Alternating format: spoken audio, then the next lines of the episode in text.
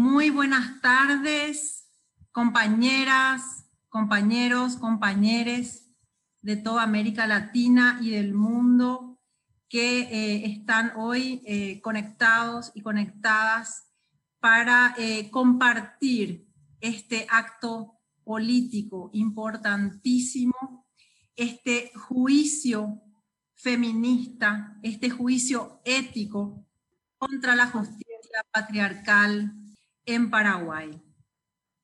Les damos la más cordial bienvenida y un saludo enorme para cada una de las personas que eh, se están conectando.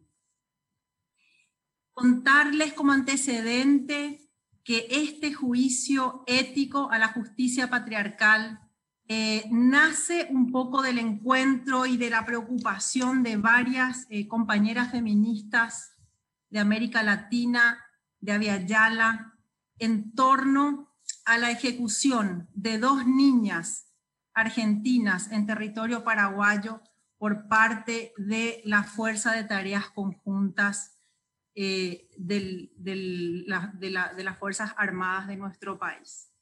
Eh, tal es, es, así que en ese momento armamos una, convocamos a una asamblea feminista, fue una asamblea autoconvocada, donde discutimos la gravedad de este hecho y decidimos conjuntamente y colectivamente llevar a cabo este juicio que, que hoy nos une aquí mismo y que va a ser parte de un ciclo de juicios contra la justicia eh, patriarcal que va a empezar hoy con el caso eh, de las niñas Lilian Mariana y María Carmen, pero va a continuar luego con otros casos eh, de niñas de otros países que posteriormente les vamos a estar detallando las fechas y los lugares concretamente.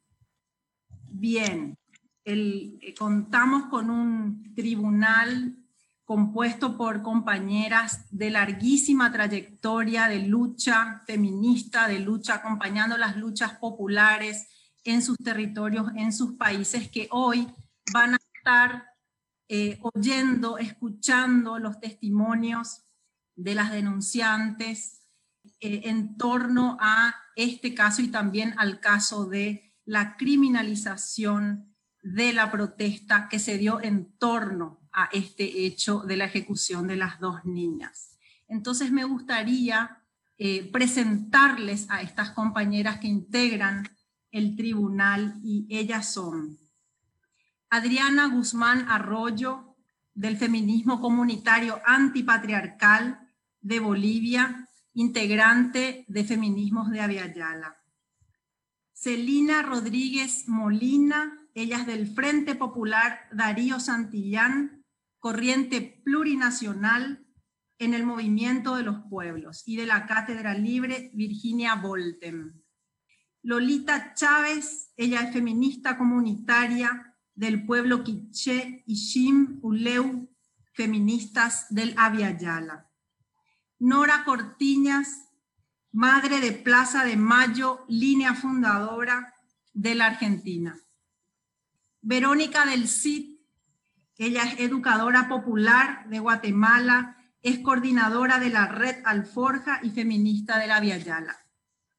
Alicia Amarilla, ella es de la Organización de Mujeres Campesinas e Indígenas, CONAMURI, comunicadora, estudiante de comunicación para el desarrollo. Ella es de Paraguay. Claudia Corol, educadora popular, integrante del equipo de educación popular Pañuelos en Rebeldía y Feminista del Aviala. Mariel Palau, socióloga, investigadora de temas vinculados a los movimientos sociales y a la criminalización de las luchas, también integrante de Feministas del Aviala. Rosa Zúñiga, ella es educadora popular, eh, feminista, socióloga, secretaria general del es el Consejo de Educación Popular de América Latina y el Caribe. Estas eh, compañeras son integrantes del tribunal que van a estar entonces escuchando ya en breve los distintos testimonios, compañeras realmente de una fortaleza inmensa y de una sabiduría inmensa que eh, están abrazando hoy, acuerpando hoy esta, esta causa por las niñas. Eh, me gustaría pasarle la palabra en este momento a Claudia Corol para que nos pueda dar un contexto acerca de por qué es necesario juzgar a la justicia patriarcal, cómo, cómo se juzga, cómo va a juzgar este tribunal feminista y eh, un poco el sentido político y el, contenido simbólico de este acto tan importante que hoy nos reúne. Así que, Claudia, si estás, te escuchamos. Gabriela, muchas gracias. Bueno, muy brevemente, que, quería comentar que este es el segundo ciclo del juicio a la justicia patriarcal. El primero lo hicimos, eh, lo comenzamos en Resistencia Chaco el 15 de octubre del 2017 y en ese momento eh, pudimos abarcar distintas causas donde la justicia patriarcal actuó garantizando la impunidad de los criminales o de los violentos y donde un poco el objetivo ya era no solo plantear los casos en sí mismos de violencias que vivimos y que sufrimos, porque como parte de Feministas de la Viayala, como compañeras que acompañamos distintas situaciones de violencia, nos damos cuenta de que muchas de nuestras denuncias muchos de nuestros esfuerzos por justicia se chocaban en, las puertas de los tribunales, donde no éramos escuchadas, donde las compañeras no eran acompañadas. Eh, por lo contrario, muchas veces se garantizaba la impunidad de los sectores del poder. Fruto de, ese proceso donde hubo 14 audiencias que terminaron en junio del año siguiente, del 2018, eh, llegamos a un proceso donde eh, se pudo sistematizar las distintas violencias. Hoy no me voy a referir a eso, simplemente decir esta aclaración que nos parece muy importante, que esto no es un juicio eh, en sí a, los violentos, sino a la justicia patriarcal en su rol de encubrimiento o de complicidad con esas violencias y con la garantía de impunidad.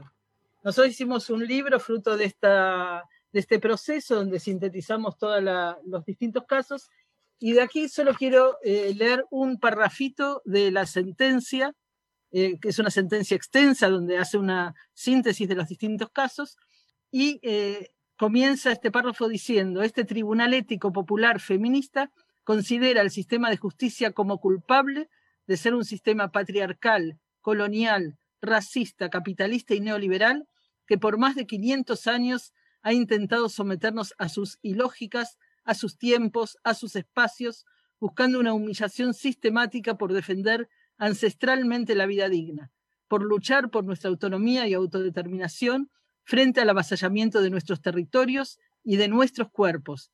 La llamada justicia ha generado una impunidad histórica de las opresiones que nos hace el sistema.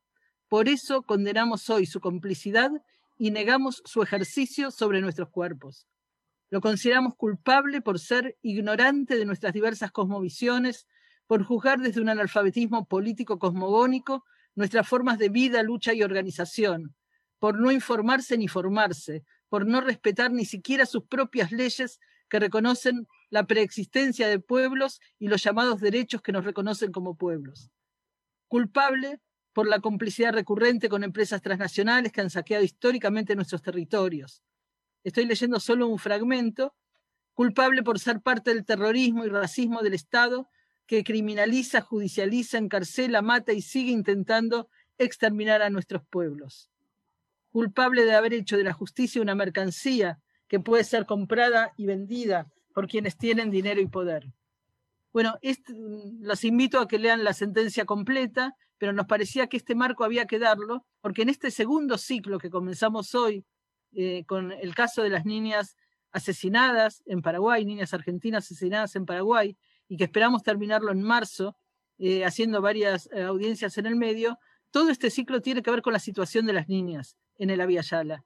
Pero, una vez más, no estamos tratando cada uno de los casos para establecer solamente quiénes son los responsables, sino mirando a la justicia, que garantiza la impunidad, mirando esa justicia patriarcal que no les importa si son niñas eh, si son eh, de pueblos originarios, si tienen derechos o no tienen derechos, sino que trabajan para garantizar la impunidad de los responsables. Solo quería aclarar eso porque me parece importante decir que entonces todas las audiencias tienen un formato, estamos las compañeras que somos parte del tribunal, todas activistas, militantes populares, tenemos eh, la presencia de observadoras como las compañeras de actrices argentinas, que nos parece que nos ayudan también a esta eh, posibilidad de mostrar y de multiplicar la voz eh, de este tribunal en distintos sectores, y están quienes vienen a hacer concretamente las denuncias de lo que han vivido, que vienen a mostrar de qué manera se, se han chocado con esos tribunales y cómo todavía la impunidad y la injusticia sigue presente en cada uno de sus casos. Eh, entonces no vamos a, poner defensores del Estado patriarcal, porque lo que estamos es mostrando y denunciando los modos en que este, esta justicia, que es parte del Estado patriarcal, actúa y reacciona frente a nuestras denuncias. Ese es el sentido, es un objetivo político y pedagógico, y ojalá algunos sectores eh, de esa eh, justicia puedan entender y comprender que están siendo mirados eh, y que están siendo responsabilizados por no reaccionar frente a los crímenes que muchas veces, como creo yo en este caso, son crímenes de Estado. Así que yo no quiero extenderme, quiero simplemente marcar eso, ese carácter del tribunal y decir que todo lo que se está grabando y registrando va a ser también dado a publicidad, que es parte de las formas que tenemos las feministas eh, de hacer que las denuncias lleguen más allá de quienes lo conocemos. Muchas gracias. Muchísimas gracias, Claudia. Y bueno, ya he hecho este, estas aclaraciones y un poco el antecedente de, este tipo de juicios éticos a la justicia patriarcal, vamos a pasar eh, a la presentación ya del primer caso, el caso de Lilian Mariana y María Carmen Villalba, el 2 de septiembre pasado fueron asesinadas por las fuerzas de tareas conjuntas. El Estado las asesinó. El mismo que debía protegerlas y resguardarlas según la Constitución Nacional, según el Código de la Niñez y la Adolescencia, según todos los tratados y, e instrumentos de derechos humanos, y que hasta la fecha no ha avanzado en dar en hacer justicia en este caso. Entonces, vamos a escuchar a las denunciantes de este caso para poder respondernos y para poder eh, respondernos como sociedad a esta pregunta. ¿Qué pasó en Uyau? Estamos ejerciendo nuestro derecho a una justicia feminista, a una justicia popular, porque somos mujeres organizadas, que estaremos eh, juzgando, como bien dijo Claudia, eh, a la justicia patriarcal.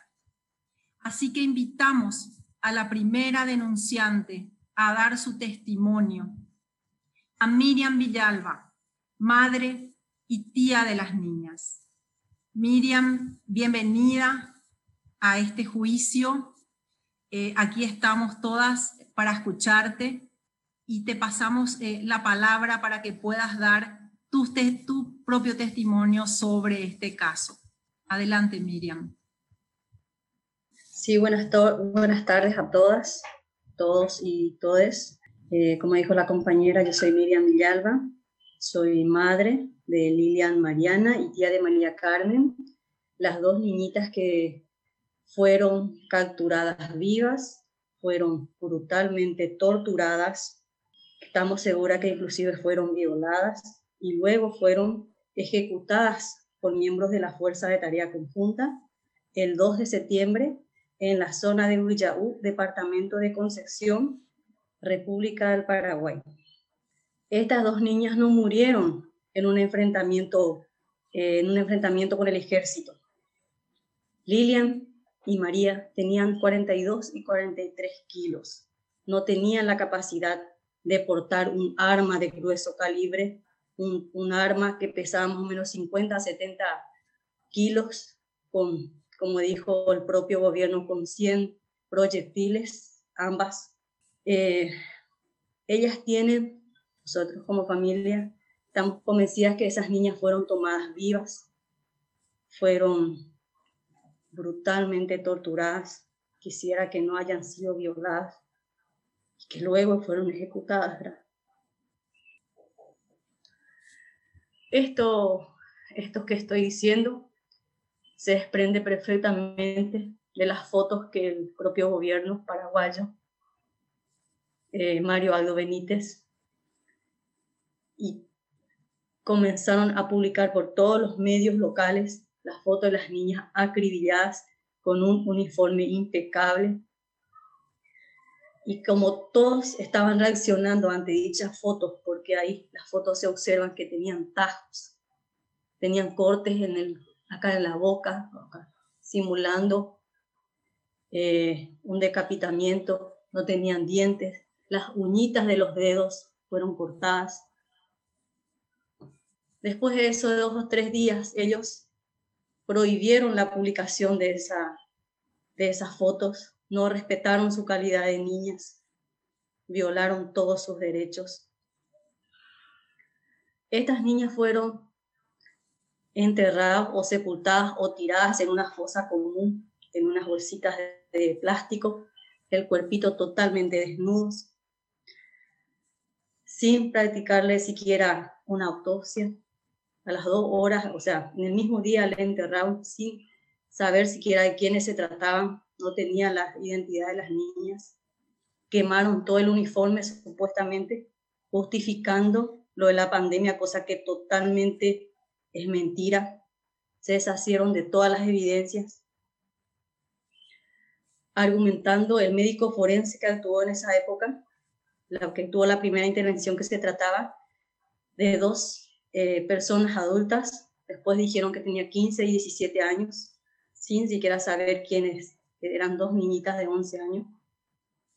Luego de un reclamo por parte de del consulado argentino en Paraguay, así como familiares reclamando la, la entrega de los cuerpitos y acercando los documentos que se trataban de dos niñas de 11 años.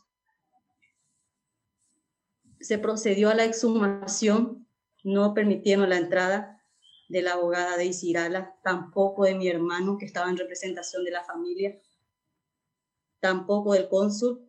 Es más, se presentó un escrito solicitando que se filme todo el procedimiento. No hizo caso la jueza que intervino. Le entregaron a mis hermanos los cuerpitos y ahí se pudo ver que los cuerpitos tenían tajos en los glúteos, tenían cortes todo el cuerpo.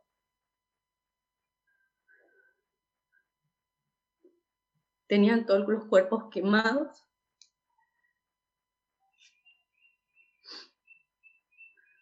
y solamente se le hizo la exhumación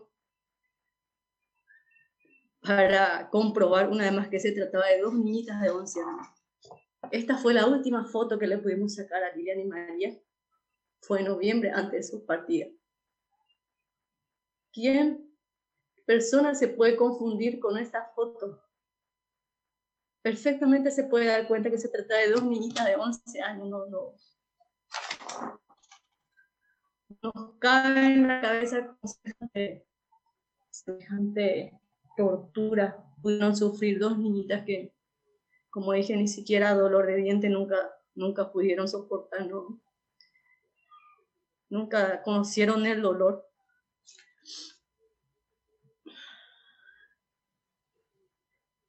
Luego de entregar los cuerpitos a mi, a mi hermano y a mi abogada, vinieron parientes de una de las niñitas de Lilian, parientes eh, paternos retiraron los cuerpos, le llevaron a sepultarle en Lima. Ahí en la zona más humilde se contribuyeron cada uno de los familiares, medianoche a la una y media de la mañana estaban haciendo, cada uno traía ladrillo, arena, todos, para hacerle su, el panteoncito, o sea, para colocar el cuerpito. Estas niñas fueron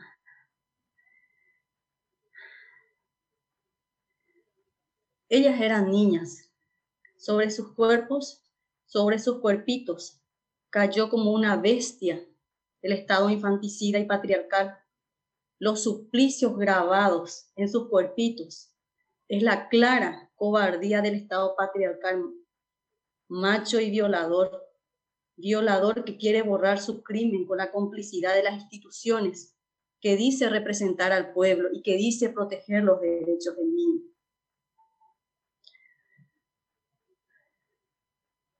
Esta situación que hoy en día la familia está atravesando, que hasta en el código en el código procesal penal, en todas las leyes que tenemos en Paraguay, hasta ahora no nos han reconocido la calidad de víctima. Nosotros no tenemos ni siquiera acceso a una copia simple de la carpeta. Nada, nada. No se investigó absolutamente nada hasta ahora. La Fiscalía de Derechos Humanos, que es la institución encargada de investigar la tortura y ejecución de estas niñas, absolutamente nada no ha hecho no hay ninguna persona que fueron procesadas, investigadas y mucho menos personas privadas de libertad. Al contrario, lo que se hace desde las instituciones del Estado paraguayo es perseguir a la familia, queriendo procesar a las madres que estamos viviendo justamente las por las persecuciones que hemos sufrido en nuestra patria querida y nuevamente estamos pasando la misma situación.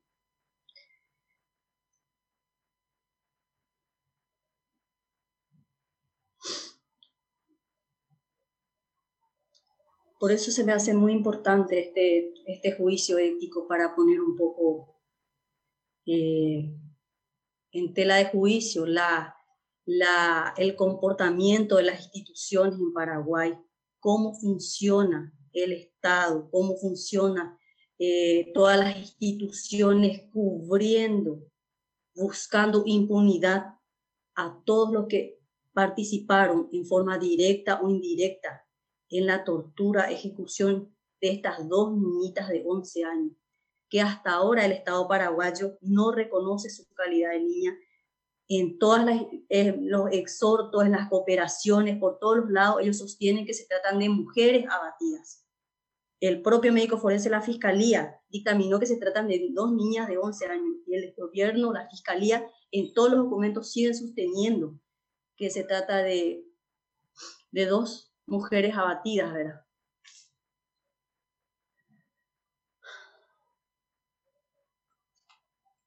Como todas niñas de 11 años, estas niñitas soñaban, soñaban conocerle a sus padres. Yo le hablaba de, su, de sus padres, de su papá mi hija, y mi hermana hacía lo mismo. Ellas se subían en los árboles más altos como para Decían ellas que subiéndose arriba, hablándole a sus papás, ellas podían conectarse con sus padres. Hacían su casita en los árboles y se imaginaban cómo iba a ser. Algún día si podían ver a sus papás.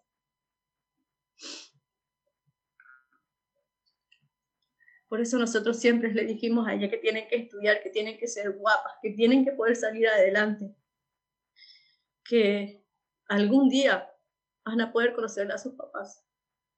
Cada día se hacía más difícil porque ellas reclamaban por sus papás en todos los cuadernitos, en todos los dibujitos, ellas ponían la foto de sus papás con un corazón. Se imaginaban cómo podrían ser los papás. Fue una decisión muy dura para nosotros decidir que ellas podían, que, que era el momento de que ellas tuvieran contacto con sus papás. Nunca nos imaginamos la desgracia tan grande que íbamos a que iban a sufrir porque ellas sí sufrieron, ellas sí vivieron en carne propia la bestialidad de estas personas, de estos hombres que se fueron a jugar por cuerpitos, dos cuerpitos, por dos nenitas de 11 años, todo un ejército con todo el aparato, con la cantidad de hombres, se fueron a torturarle a estas niñas y estamos casi seguras que fueron violadas.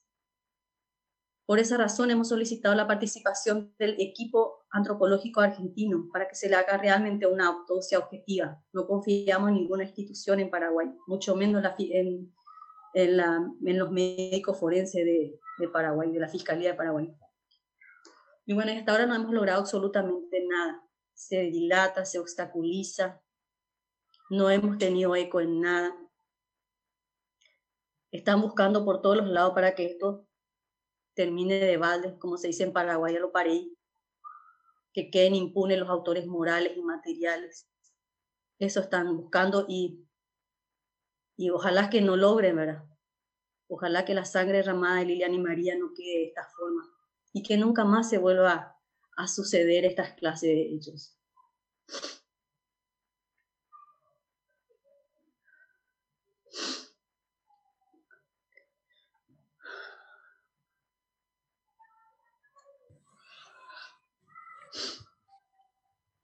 Por esa razón hemos recurrido a organismos internacionales, agradecemos la solidaridad, el acompañamiento de todas las organizaciones sociales de derechos humanos, las organizaciones de mujeres que se pusieron al frente, tomaron, abrazaron nuestra lucha, nuestra causa y aquí estamos, seguimos luchando.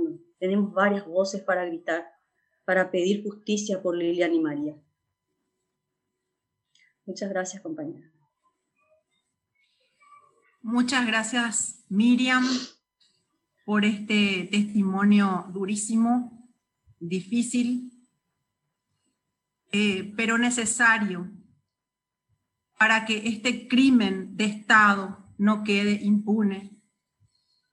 Y estamos aquí, compañeras de toda América Latina, escuchando este testimonio para que llegue aún, aún más lejos. Queremos justicia para las niñas. Eran niñas. Mucha fuerza, Miriam, un abrazo enorme. Te hacemos llegar un abrazo colectivo enorme. Y pasamos ahora al segundo testimonio de Mariana de Jesús Ayala López. Ella es abuela de las niñas. Y para el efecto tenemos un video porque ella no, no iba a poder estar eh, conectada pero grabó un, un videíto que nos hizo llegar con su eh, testimonio. Así que si es que las compañeras eh, están en la plataforma, ahí está. Soy abuela,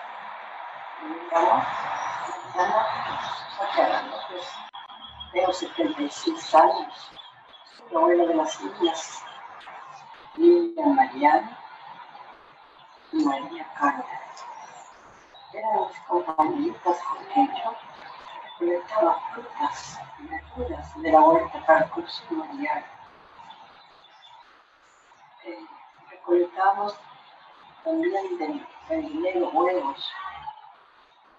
Nos íbamos al bosquecito a observar las plantas y estudiar la naturaleza cada ser humano tenemos un compromiso, de plantar plantas y árboles nativos para preparando para las nuevas generaciones. Estas niñas, esos niñas jugaban en los bosquecitos hacían sus casitas. Pero como todo, toda criatura tenía ese deseo de conocer a su, a su papá. Tuvieron que ir Paraguay. Y fueron felices con el sueño, con el gran sueño, con el gran anhelo de conocerlos, conocerlos. Me pasó que ellos tenían que volver, no pudieron pasar porque estaba clausurada en la ruta, frontera estaba cerrada. La mejor nefasta, nefasta fina. Una que fue, votado, que fue ejecutado por el ejército paraguayo. Nos duele muchísimo todo lo que ocurrió y que fue avalado por, el efecto del presidente de la República de Paraguay, explicado ya sobre el cuerpecito de mis niñas. Estos fueron tomadas, torturadas, tenían cortes en los dedos, en toda la cuerpo. Estos horribles, horrendos crímenes de lesa humanidad. Tenemos que firmemente decir y luchar contra esto para que nunca nos ocurra, para que a ningún niño o niña suceda más estos que se cometen sin tercero, sin ningún derecho. Le ayudamos muchísimo, le buscamos nos llenamos de recuerdos.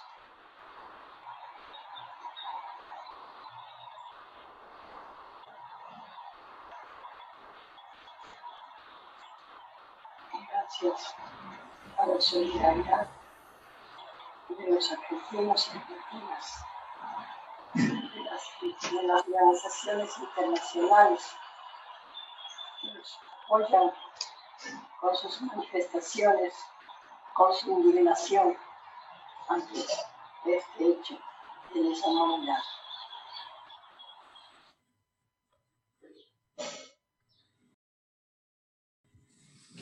Agradecemos muchísimo que nos eh, hayan podido hacer llegar el video, si bien eh, el, audio a lo mejor no era muy, muy entendible, eh, es totalmente también necesaria la voz de la abuela, así que agradecemos muchísimo a los familiares que pudieron hacer llegar también el testimonio de Mariana de Jesús.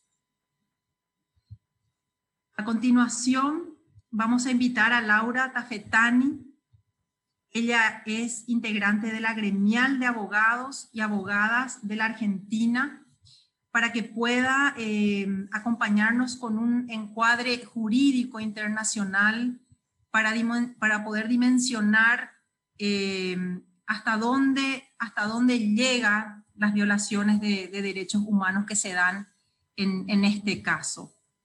Eh, Laura. Hola, buenas tardes.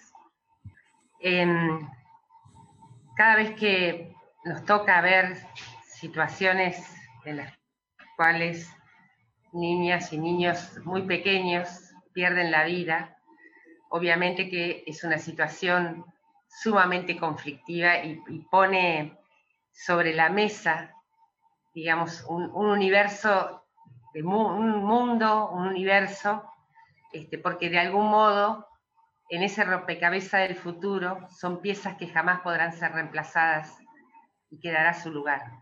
Pero en este caso, realmente pocas veces he visto una crueldad semejante en lo que en Argentina lo hemos vivido y lo hemos padecido y en, muchos países de América Latina, en lo que podemos hablar de terrorismo de Estado. Es decir, este, no estamos hablando solamente de dos niñas este, cuya presencia en el mundo no, estarán, no nos acompañarán físicamente de aquí en más, sino estamos hablando de un acto por parte del Estado que evidentemente, este, por, las evidencias que están planteadas en, en, los hechos, inclusive nosotros y nosotras no hemos tenido acceso este, pasa a la propia abogada del Paraguay, acceso a las actuaciones para conocer realmente este, toda la situación, pero si tan solo tomábamos los medios de comunicación, que fueron nuestros primeros elementos probatorios este, para hacer las presentaciones internacionales, estamos hablando de un crimen que fue premeditado, y hablo de, de premeditación por el tema de que eh, ellos sabían este, que había niños en el campamento, que eso hubiera puesto este, de algún modo este, en funcionamiento el protocolo que existe para estos casos, y esto surgió de las propias declaraciones, digamos, del ejército.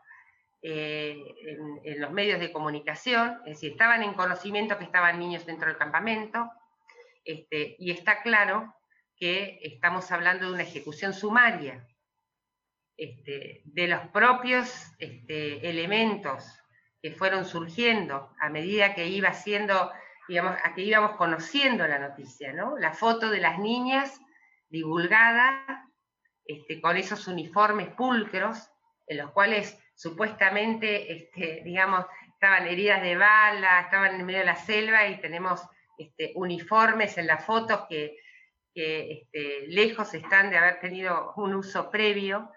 Este, después, lo que sucedió en forma posterior, que eh, el entierro este, de los cadáveres en forma inmediata, la quema de esos uniformes, que es un elemento probatorio sumamente importante este, para cualquier este, pericia que pudiera venir en forma posterior, aduciendo el tema del COVID, lo cual este, de ningún modo es así y también fue planteado por la segunda pericia que se hace por el propio forense que interviene y determinando que la edad era de 17, 18 años, ¿no?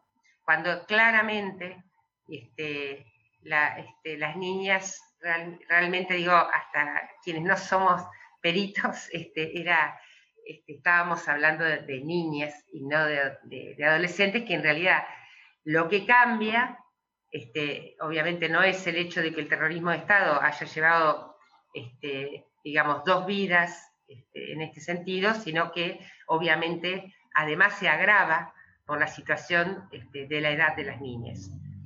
Posteriormente, digamos así, ya, digamos, el, hablo de premeditación, porque ellos han reconocido de que había niños en el campamento. Hablo de, este, de, ejecución y, inmediato encubrimiento, porque justamente se eliminan. Primero se hace una práctica que este, esa, este, ese entierro prematuro de los cadáveres sin ningún tipo de actuación como corresponde, este, la quema de la, ropa y demás, este, y también una pericia bastante, este, realmente muy poco prolija, determinando una edad. Este, nosotros hemos, hemos hecho ver por otros peritos acá en Argentina, este, las por declaraciones del forense, digamos, lo que él tiene en cuenta para determinar la edad de las niñas y realmente este, no tiene fundamento científico alguno. En forma posterior, frente, cuando se comienza a conocer la noticia y tiene el impacto internacional este, que, ello significa, comienza, digamos, este, a ver, digamos, otro tipo de movimientos en el encubrimiento que ya no es borrar las pruebas del hecho en sí mismo, sino también darle un sentido diferente a la estadía de las niñas este, en, eh, en, el Paraguay. Entonces comienza, comienza a hablar en esos actos de encubrimiento de, este, de terrorismo, de reclutamiento y de lo que sería, este, lo que el derecho internacional hablamos de trata, en la cual se incluye el reclutamiento de niñas y niños en ejércitos irregulares o, no, reconocidos por el Estado.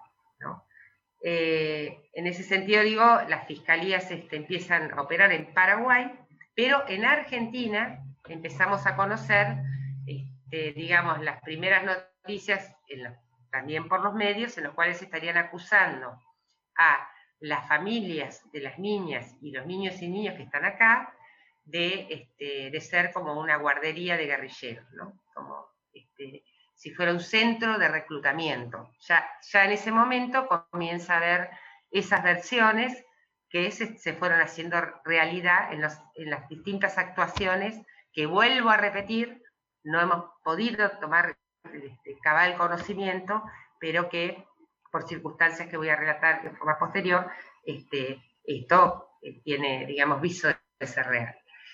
Eh, luego de este escándalo, hacen una segunda pericia, que ya quizás yo lamento no haber podido estar antes, si ya lo han hablado, en la que sí se determina que la edad, digamos, podría ser la que se estaba planteando, y se puede, este, y, le piden a Argentina que identifique, o sea, con las, con las fichas este, de, eh, identidad en Argentina, se identifican que efectivamente este, son las niñas que, temíamos, ¿no? Son las niñas que temíamos, que fueron. Entonces, em, inmediatamente, después de esta pericia, ya ahí empieza a haber todo tipo de irregularidad, porque, y eso pueden dar cuenta, digamos, sobre todo Daisy, la abogada de, este, de, la familia en Paraguay, no se le permite presenciar la autopsia, tampoco al cónsul argentino. Este, finalmente, eh, digamos, en un momento hicieron varios, este, varios movimientos, pero terminan las chicas este, siendo, digamos, inhumadas en, el Paraguay. Argentina, mientras tanto, este, que fueron las acciones que fuimos realizando desde la gremial, este, se fue trabajando, por un lado, la vía este, en Cancillería para poder este, colocar a nuestro gobierno en el lugar que debe tener, en el sentido de denunciar al Estado paraguayo por dos niñas que son argentinas. Eh, en ese sentido se, empezaron a hacer todo lo que es el procedimiento para eh, eh, permitir que se, hiciera la prueba por el equipo de antropología forense este, en, el Paraguay, circunstancia que fue negada tres veces. Hasta el día de hoy no podemos, este, el equipo de antropología forense que el gobierno argentino quiere enviar al Paraguay, tres veces este, fue pedido y negado o en realidad se sale con algún tipo de, excusa, pero este, no están pudiendo hacerlo. La, segunda cuestión que hicimos fue obviamente hacer la denuncia en el Comité de Derechos de los, Niños este, en Ginebra, pidiendo la investigación. el comité en general eh, toma situaciones de violaciones de derechos de los niños y niñas en forma posterior, digamos, cuando se agotaron las instancias, pero tiene también la facultad de investigar un hecho este, en determinadas circunstancias, por lo cual este, se hizo la presentación y, el comité inmediatamente aceptó su intervención y se encuentra este, en este momento investigando la muerte de las niñas. También hicimos la denuncia en la Relatoría de Ejecuciones Sumarias del Alto Comisionado de Naciones Unidas, que este, del mismo modo se encuentra en este momento investigando al gobierno del Paraguay. Paralelo a esto, esto que decía al comienzo de que eh, em, una vez que tiene esto una entidad fuerte, pública, el asesinato de, de las niñas, lo que sucede es que empiezan las tareas de encubrimiento y y de también de, cambiar ese sentido. Entonces, este, empieza a haber una persecución, persecución que ya existía de antes, ¿no? Pero digo, además, en relación a la, muerte de las niñas, contra las familias que están en Argentina. Este, y esto eh, hizo que la gremial de abogados y abogadas presentara el pedido de refugio a nuestro país, este, sobre todo, obviamente, de las, de las madres y algunas de las niñas que son paraguayas ya que los otros niños son argentinos. Eh, y hemos recibido hace muy poquito un exhorto del Paraguay, de estas causas que, yo, que, hoy les decía, que se fueron armando en forma paralela, en las que se acusa de terrorismo y de trata de personas a la familia este, de acá, a la mamá de las niñas, y, y, no solo a ellas, sino al grupo familiar que se encuentra residiendo en nuestro país. Este, planteando que, este, pidiendo todos los datos en relación a la inscripción que hubo en el registro de las personas en la provincia de Formosa cuando ingresaron al país y, este, la prueba compulsiva, o sea, la obtención compulsiva de la prueba de ADN con allanamiento de las mamás de las niñas, para cotejar con un supuesto ADN de, las niñas del Paraguay. Y digo supuesto porque tampoco podríamos tener garantías que esto que, el ADN está en la irregularidad que ha habido, este, que no se ha cumplido ningún tipo de protocolo que sucede en estos casos, que ni siquiera podríamos decir que de obtenerlo, que no lo van a obtener desde ya, pero este, de obtenerlo, eh, obviamente esto significaría, digamos, que también no, habría garantía de que se, compulse realmente con, con, la de las niñas. En este momento estamos este, justamente trabajando todo el tema de las presentaciones para evitar esta, esta intervención, este, este procedimiento que realmente es ilegal y en ese sentido fue, fue una lástima que el gobierno de Argentina, este, que vino actuando, digamos, tan, con tanta decisión y además lento, pero con, cierta decisión, este, este, no haya advertido la gravedad de este exhorto, porque ¿qué pasa? El exhorto termina invirtiendo las cosas, es esto que decía cuando se cambia el sentido, ¿qué se dice? En realidad parece que Argentina es la que cometió el delito, no el gobierno del Paraguay asesinando a las dos niñas. Entonces ahora pasamos a ser nosotros los que podríamos haber cometido el delito de inscribir niñas que no, este, que no corresponde a la identidad, y es importante decirlo, debe haber dicho Miriam, pero que eh, ellos lo que buscan es, por un lado, ellos dicen que es mentira que las niñas tengan esa edad, este, y plantear que son mayores de edad, este, y por el otro lado, que, este, que, sus madres no son sus madres, sino son dirigentes del EPP del Paraguay.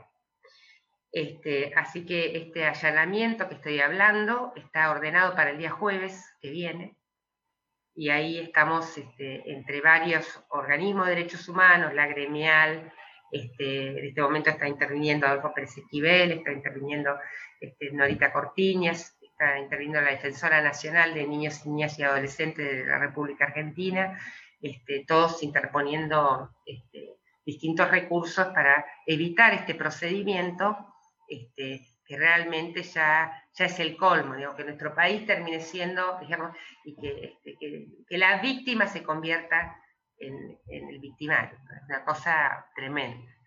Este, la otra cuestión que está, está, corriendo en forma paralela entonces son estas instancias internacionales este, que se encuentran en etapa de confidencialidad, así que nosotros no podemos tener acceso a lo, que, a que ellos vienen planteando. Sí nos han pedido información que evidentemente denota que el gobierno del Paraguay no está queriendo este, suministrar este, la información que le están pidiendo. Podemos inferir que ellos también están teniendo el mismo obstáculo que tiene en este momento este, Cancillería para que ingresen el equipo de antropología forense para hacer una pericia en forma autónoma desde desde la República Argentina, este, así como también, digamos, este, todos los procedimientos que se están dando en el Paraguay, que este, a la luz de lo que nos, comenta la abogada de la familia, Daisy, está, claro que no está teniendo acceso a los expedientes, no está teniendo posibilidad de poder siquiera eh, no solo intervenir en investigación, sino prácticamente también defender en, estas causas que se abrieron en contra de la familia Villalba y, este, en contra de la familia este, ligada a, todos estos hechos. Es real y nosotros sabemos que, que se han activado muchos mecanismos que a veces son difíciles de que se, activen. Digamos que el comité está interviniendo, no, no, suele ser fácil, este, porque son muy limitados y restringidos en, su intervención. Y que mm, creo que en este momento también hay otro organismo que estaba haciendo una presentación en la OEA, una organización del Paraguay, que todavía no hemos confirmado. Pero está claro de que eh, lo sucedido aquí tiene que ver con, un hecho de gravísimas características que sella un aspecto, digamos, América Latina, las ejecuciones sumarias, o este, eh, obviamente que desgraciadamente son, son parte de nuestra realidad en, muchos de nuestros países, ni hablar en Colombia, lo que se llama falso positivo, es decir, en realidad estaban en, estaban en, una, en una guerrilla, fue en enfrentamiento, toda esta cuestión. Pero mm, hechos como este, eh, de niñas de 11 años, este, realmente pone un punto de inflexión en la cual requiere este, que, que exista digamos, toda la fuerza posible para que se haga justicia. Se haga justicia porque este, a, todos los militantes este, y las militantes de, América Latina, que con las distintas formas que, adoptan las luchas y con los distintos medios que considera cada organización de cómo debe hacerla, este, pone, pone un lugar muy, muy cruel. Yo creo que no debe haber cosa peor este, que, el asesinato de estas características en sus hijas y, en sus hijos. Entonces, este, en ese sentido, es un punto de inflexión. Nosotros nos debemos realmente este, que este hecho no quede impune. Y no lo digo por la justicia paraguaya, que creo que todas sabemos que va a ser difícil que, así lo sea, pero que la condena mundial, que la condena unánime, sea la verdadera sentencia que haga que este, este, no sea el primero de los hechos que pueden seguir sucediendo en las niñas en América Latina. Muchas gracias. Muchísimas gracias, Laura. Laura Tafetani, de la Gremial de Abogados y Abogadas de la Argentina. A continuación, eh, vamos a invitar a la compañera Cecilia Rodríguez. Ella es del equipo misionero de derechos humanos que es un organismo de derechos humanos que acompaña a la familia actualmente. Ella también es militante por los derechos humanos y comunicadora social. Cecilia. Hola, buenas tardes a todas.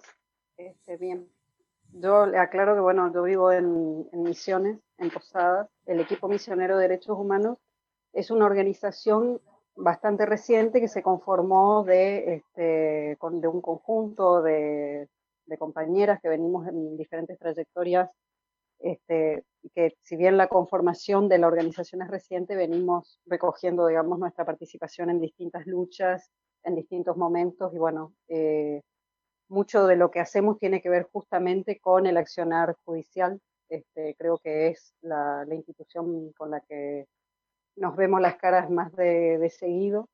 Y bueno, nosotros estábamos en estas, en algunos de los muchos temas y problemas que tenemos que abordar cuando fue el asesinato de Lilian y María Carmen y la verdad es que, bueno, salimos a dar la respuesta que, pudimos dar, digamos, en ese momento cuando nos enteramos de que estas niñas que habían sido asesinadas en Paraguay vivían acá en la provincia de Misiones, en Puerto Rico, eh, y que habían estado hasta hace muy poco tiempo en nuestro territorio, que habían viajado a Paraguay para visitar y conocer a, sus padres y a sus familias paternas, y que por las restricciones que se impusieron en la cuarentena, cuando se cerró la frontera y ya no se pudo circular, habían quedado sin la posibilidad de, retornar aquí para retomar este, las actividades habituales que tenían acá junto a sus familias.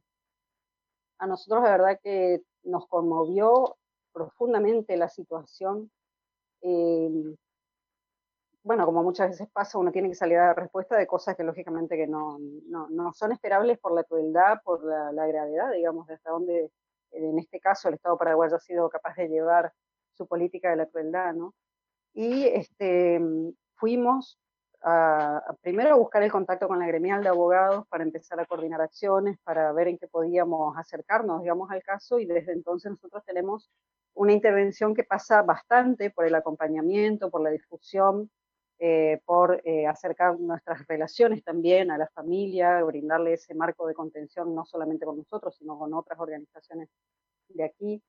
Eh, y de alguna manera ser la asistencia local, digamos, de la, de la parte legal de la gremial de abogados. Em, nosotros fuimos a visitar a la familia por primera vez el 5 de septiembre, o sea que hacía muy poquitos días que las niñas habían sido asesinadas, pero creo que en ese momento la mayor cantidad de información que se generó y que asentó, digamos, la, la versión oficial del gobierno paraguayo ya estaba, ya estaba puesta, digamos, en, en los medios ya habían dicho, ya habían expresado esa versión de la cual ellos de ahí en adelante ya no se movieron, y es que las niñas eran adultas, que eran combatientes, cuando admitieron que no tenían la edad que decían, de todas maneras siguieron diciendo que eran combatientes. Eh, cuando nosotros llegamos ese domingo allá a la casa familiar en Puerto Rico, eh, ya el general Grau había hablado de la guardería guerrillera en Argentina, ya había hablado de la posibilidad de que la familia tenga causas penales acá en Argentina y eso también tuvo que ser motivo de intervención a través de un habeas corpus para ver cuánto había de cierto. Eh, bueno, fue algo que más adelante se, se, pudo descartar, pero eran parte de las intervenciones que nosotros tuvimos que hacer. Y bueno, y después empezar a generar la actividad para hacer la primera conferencia de prensa acá, que es el primer momento en que Miriam pudo hablar con la prensa eh, acá en Posadas, ¿no? Eh, yo quiero rescatar algo de la, de la visita que hicimos nosotros a la familia, que fue ahí donde además entrevistamos a doña Mariana, que este, hicimos un video cortito con el testimonio de la abuela, con las fotos de las niñas, y además ir a conocer al resto de las niñas que viven ahí, que son muchas, y lo que nosotros vimos cuando fuimos además con los compañeros de otra organización, una red de derechos humanos que se llama Somos Parte, lo que vimos es una familia eh, donde hay una gran cantidad de niñas y niños, casi todos de muy, muy corta edad, eh, viviendo eh, como una familia totalmente normal, con todos los cambios que también nos implicó la cuarentena, de, cambios, digamos, en, nuestra forma de vida, en, todo lo que eran hasta hace poco nuestras rutinas, y las mamás ocupadas mucho de eso, de, de la asistencia diaria, digamos, esos niños que, como dije, realmente son muchos, y este, estas tres mujeres adultas que están ahí sumamente exigidas en esa tarea y además tratando de seguir protegiendo eh, a estas infancias que tienen que seguir criándose ahora con esta situación.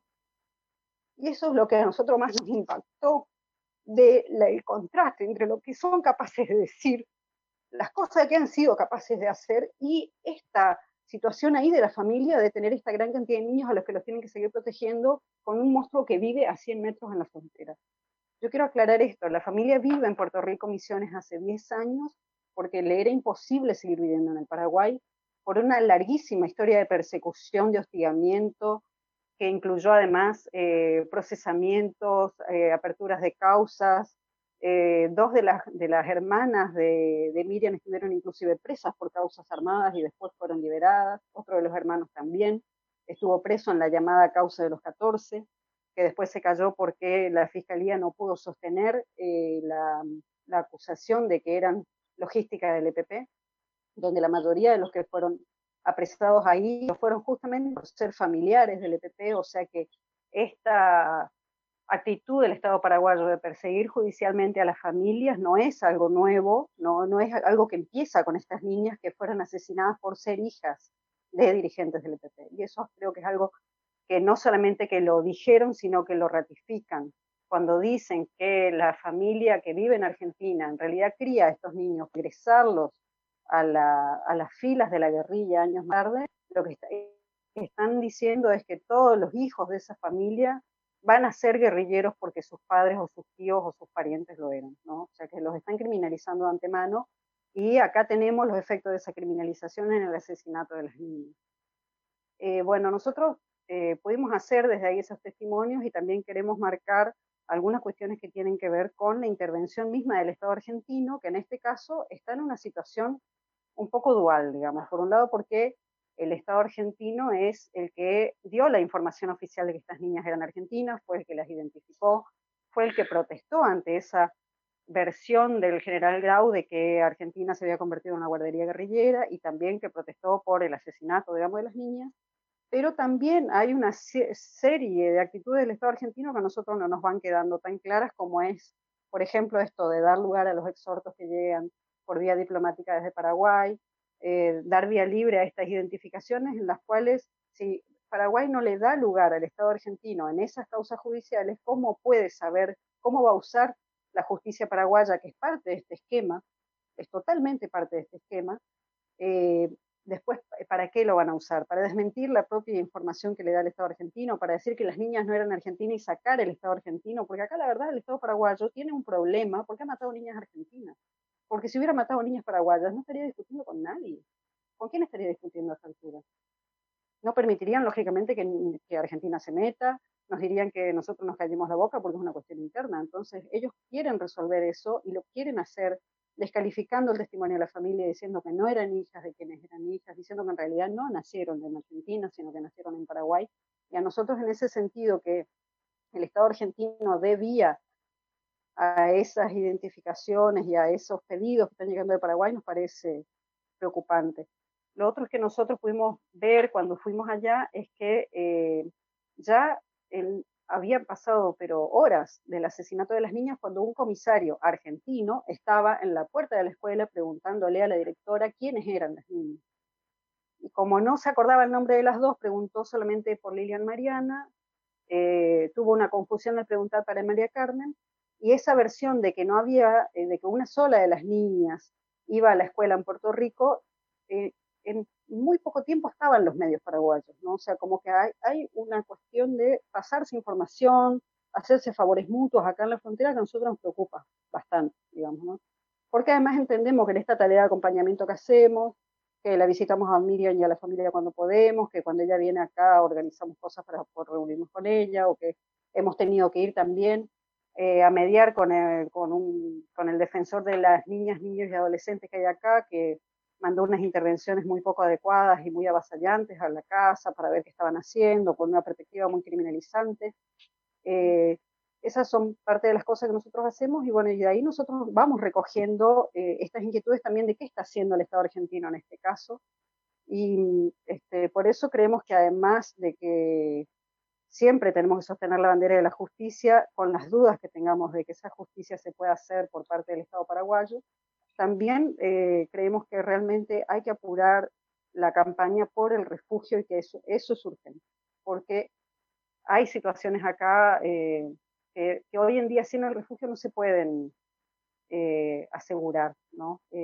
sin duda que la estrategia del gobierno paraguayo es no explicar lo que pasó, sino criminalizar a la familia, atribuirle ser parte de una organización criminal. Entonces es muy probable que estas mujeres que están acá tratando de seguir criando a sus hijos en una relativa normalidad y con una tranquilidad que seguramente va a ser difícil que, vuelva a ver, este, en este momento están esperando a ver qué pasa en Paraguay, si no las van a procesar, si no van a pedir su extradición, si no las van a querer llevar a juicio. Este, y eso es, eh, agrega, digamos, a toda esta situación ya horrible, digamos, de la muerte de las niñas, de no saber exactamente qué les hicieron, de no saber si ellas realmente estaban ahí o si es un lugar donde las llevaron, bueno, de todo lo que no sabemos, porque no hay una versión que no sea la que dio la Fuerza de Tarea Conjunta sobre este crimen. Eh, y a, esa, a toda esa zozobra se le agrega esto, digamos, de no saber si el Estado paraguayo no va a querer la extradición de estas mujeres que viven acá. Por eso nosotros pedimos el refugio político y este, les pedimos a todas las compañeras que hoy están acá en este juicio, que son parte de esta observación y de la campaña, que este, hagamos una campaña muy fuerte para que el Estado argentino se apure en darles el estatus de refugiadas a las mujeres y a las niñas paraguayas, que, bueno, que son una parte de la familia, porque después hay muchas niñas y niños que son argentinos también. Em, bueno, eso es lo que les quería contar. Eh, nosotros, lógicamente, como somos las que estamos acá, somos las que de alguna manera tenemos la tarea de tratar de, acercar soluciones, tratar de ir allá cada vez que podemos. Eh, gran parte de nuestro equipo está en Posadas y otra parte de nuestro equipo está en otro lado. Eh, pero em, también, bueno, coordinamos lógicamente con la gremial, si este, ahora vemos esta situación de que es posible que le hagan un allanamiento para quitar eh, evidencia que permite identificar por ADN, lógicamente que nosotros, si ese procedimiento se hace, vamos a estar ahí, vamos a estar en la casa y esperamos que no se haga, porque creemos que no se tiene que hacer. Este, pero bueno, sobre todo les queremos pedir eso, que nos acompañen en la campaña, que hay que articular una campaña nacional. Entendemos que este crimen generó un repudio muy amplio, que es eh, justo y es lo mínimo que podemos hacer, pero hoy en día necesitamos este, estatus para que las compañeras puedan estar con cierta tranquilidad acá, por lo menos no pensando que van a venir con una orden a llevárselas.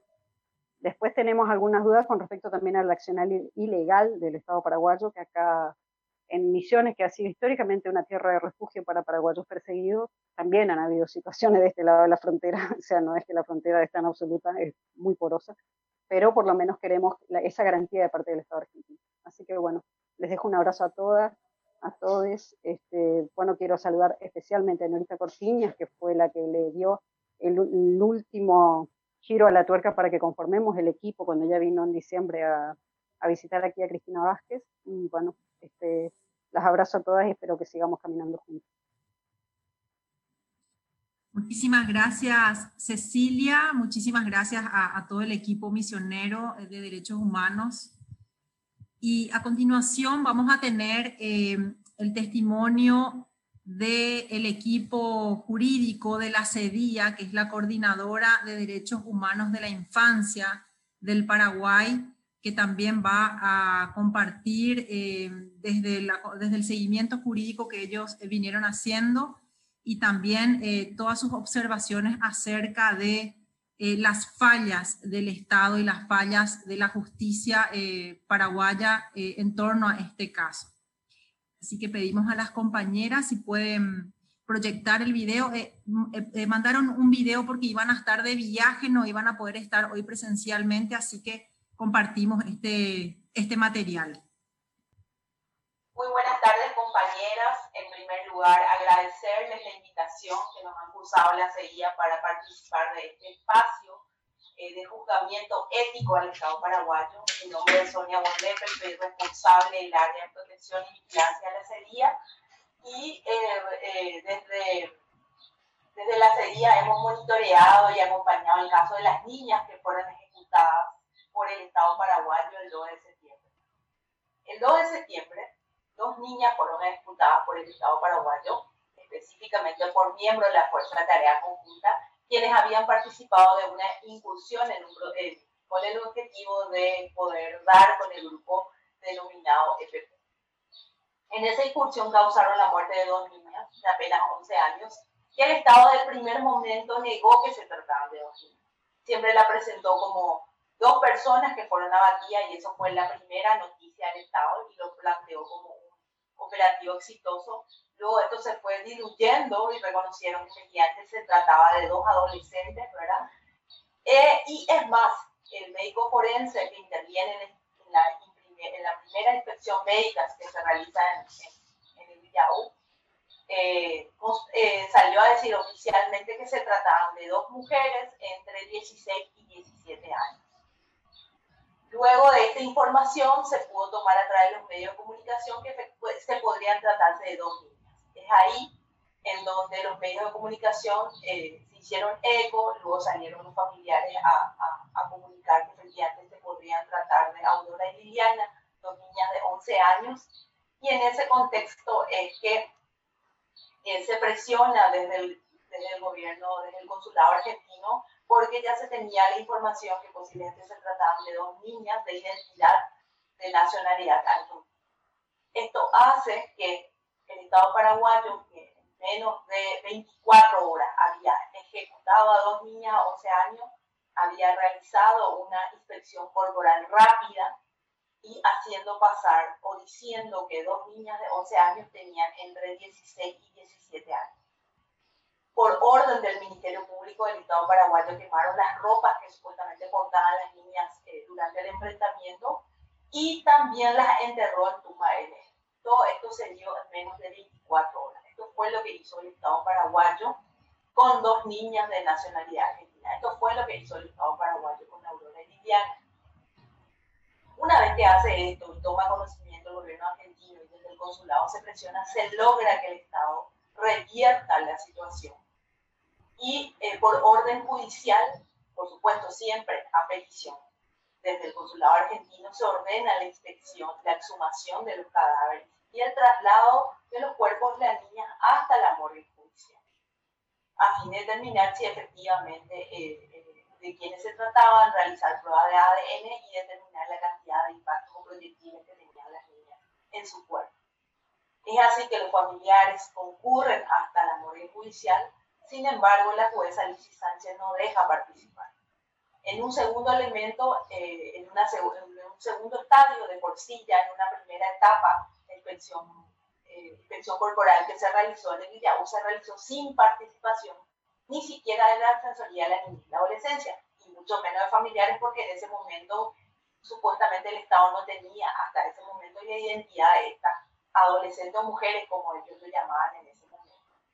Sin embargo, eh, cuando se iba a realizar la inspección, eh, la exhumación, ya los familiares se presentaron con los documentos respectivos. Sin embargo, el Estado paraguayo nuevamente les pedó la participación y el control a los familiares. Todos estos actos se hizo sin participación de los familiares sin control y especialmente sin participación de la Defensoría de la Niñez. Esto, es, esto fueron las primeras actuaciones preliminares del Estado paraguayo. ¿Qué fueron ¿Cuáles fueron las diligencias preliminares que realizó el Estado paraguayo a partir de que se confirma, ¿verdad? Porque eh, hay que reconocer que la exhumación fue un acto oficial del Estado paraguayo en donde el doctor Pablo Lenín sale a confirmar que efectivamente se trata de dos niñas de 11 años de edad eh, y, que, y los documentos que se presentaban hasta ese momento y que presentó la gente del consulado efectivamente se trataban de dos, dos niñas de nacionalidad argentina. A partir de esta situación, el Estado paraguayo, eh, a través de la Fiscalía General del Estado, reabre, ordena la, perdón, mejor dicho, abre una investigación penal por un lado, a fin de determinar los motivos, la manera o las circunstancias en que llegaron las niñas al campamento. Y esta, eh, esta investigación penal quedó a cargo de la Fiscalía de la Unidad Especializada de Trata. Y por otro lado, a partir de que eh, en los medios de comunicación eh, se señalaba que habrían indicios de que las niñas fueron torturadas antes de la ejecución, también la Fiscalía, a partir de la presión ciudadana y las organizaciones, los comunicados y todas las manifestaciones a nivel regional, la Fiscalía General del Estado ordena la apertura de una investigación fiscal en la Unidad Especializada de Derechos Humanos. Ambas investigaciones fiscales a la fecha están eh, sin significativos. Con relación al a lo que hace la investigación de tortura, eh, hasta la fecha no hay ninguna eh, información sobre el avance de estas investigaciones penales. En ese sentido, eh, durante todo ese proceso, la Fiscalía hasta el momento continúa, o sea, el Estado paraguayo hasta el momento está, está impidiendo el acceso a los familiares a través de su representante legal en la carpeta fiscal alegando que las identidades no están acreditadas y por lo tanto una vez que tenga la información oficial de parte del gobierno de Argentina van a poder acceder a la carpeta. Es decir, el Estado, aparte de haber ejecutado a dos niñas, haber enterrado en tumba NN, le sigue impidiendo a los familiares poder tener el control y el acompañamiento del proceso. Es decir, que hay un, hay un comportamiento sistemático eh, de violaciones de derechos humanos por parte del Estado paraguayo hasta el momento en este proceso. No tenemos información de que se haya realizado ningún tipo de sumario interno para determinar las actuaciones de la Fuerza de Tarea Conjunta. Eh, y otra cuestión muy importante es que en una de las audiencias públicas realizadas con, con la Comisión de Derechos Humanos del Senado, la máxima autoridad, o sea, el comandante en jefe de la Fuerza de Tarea Conjunta, reconoce que efectivamente ya eh, tenían conocimiento que habían niños, niñas, adolescentes en el campamento y que te habían facilitado con anterioridad esta información a la fiscalía. Y de sociedad civil hace 10 años se viene diciendo que hay niños, niñas, adolescentes en el campamento. ¿Y qué implica la presencia de niños, niñas, adolescentes en una zona de combate? Porque hay que hablar de combate. ¿Por qué? Porque la respuesta el Estado paraguayo le da al, al, al EPP es de combate, es decir, presencia militar bélica. Entonces, en ese sentido, el Estado paraguayo tiene la obligación de aplicar el derecho penal internacional y la presencia de niños, niñas, adolescentes en combate o, en enfrentamientos necesariamente le tiene que dar de protección, siempre son víctimas. Y en este caso el Estado paraguayo tenía conocimiento, la sociedad civil lo vino diciendo hace 10 años que, hay niños, niñas, adolescentes en, en los campamentos la propia fiscalía tenía esta información, sin embargo hicieron una incursión sin proteger y sin tomar las medidas para poder rescatar a estas niñas niñas adolescentes que son víctimas. Eso es lo que es muy importante entender en la dinámica. En cualquier eh, enfrentamiento que se pueda dar y si, se implica presencia de niños, niñas, adolescentes, siempre trato de protegerla, de sacarla de ese espacio eh, y, y, no causarle la muerte, como en este caso lo que hizo el Estado paraguayo es darle una respuesta bélica y ejecutarles a esta niña en un procedimiento.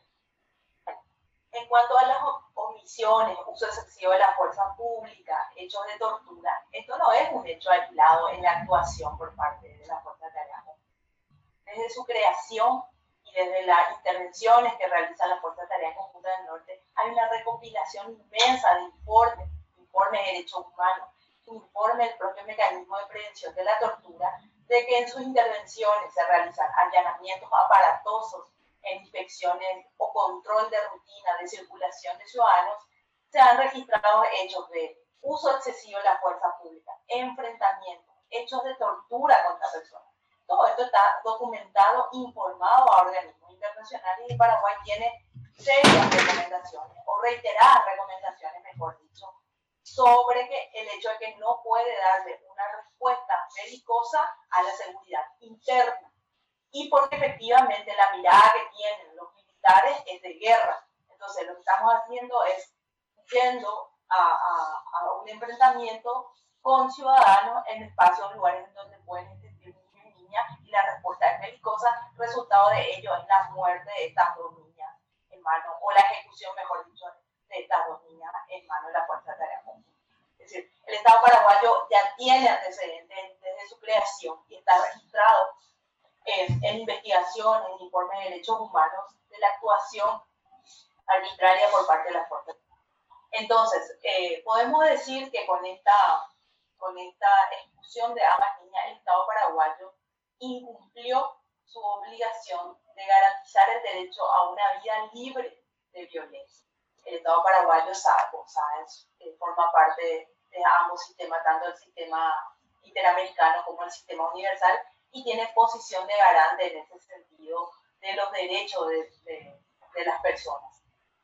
Y aquí el Estado paraguayo falló desde el vamos, falló en la protección, es decir, no pueden, no pueden estar niños, niñas, adolescentes en zonas eh, eh, de enfrentamiento o en riesgo para, para esas niñas, falló en la prevención, porque esas niñas estaban allí, falló en la protección, es decir, no se tomó las medidas adecuadas, idóneas y apropiadas para poder rescatarles con vida a estas niñas de ese lugar.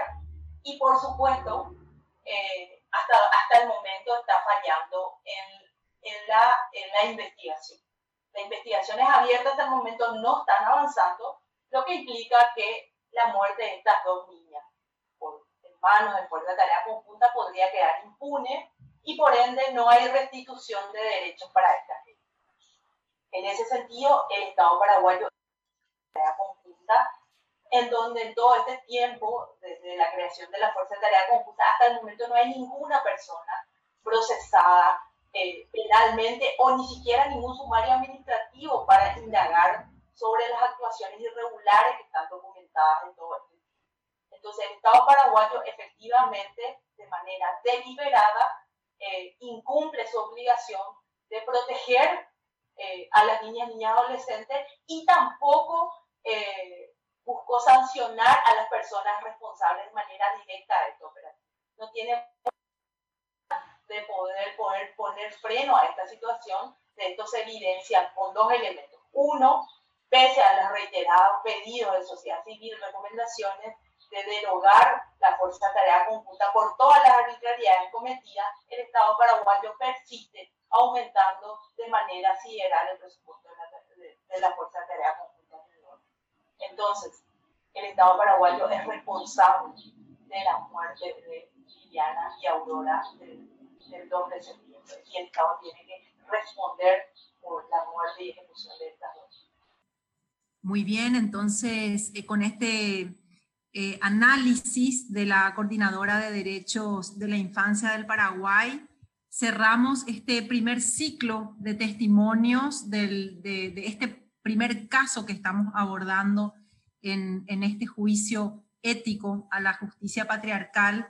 Y entonces eh, vamos a pedir a dos compañeras integrantes del, tribunal que hagan unas primeras intervenciones acerca de eh, estos testimonios que han estado escuchando. Y para ello vamos a invitar eh, a Norita Cortiñas y a Alicia Amarilla, eh, de Conamuri de Paraguay y Norita Cortiñas de Madres de Plaza de Mayo de Argentina.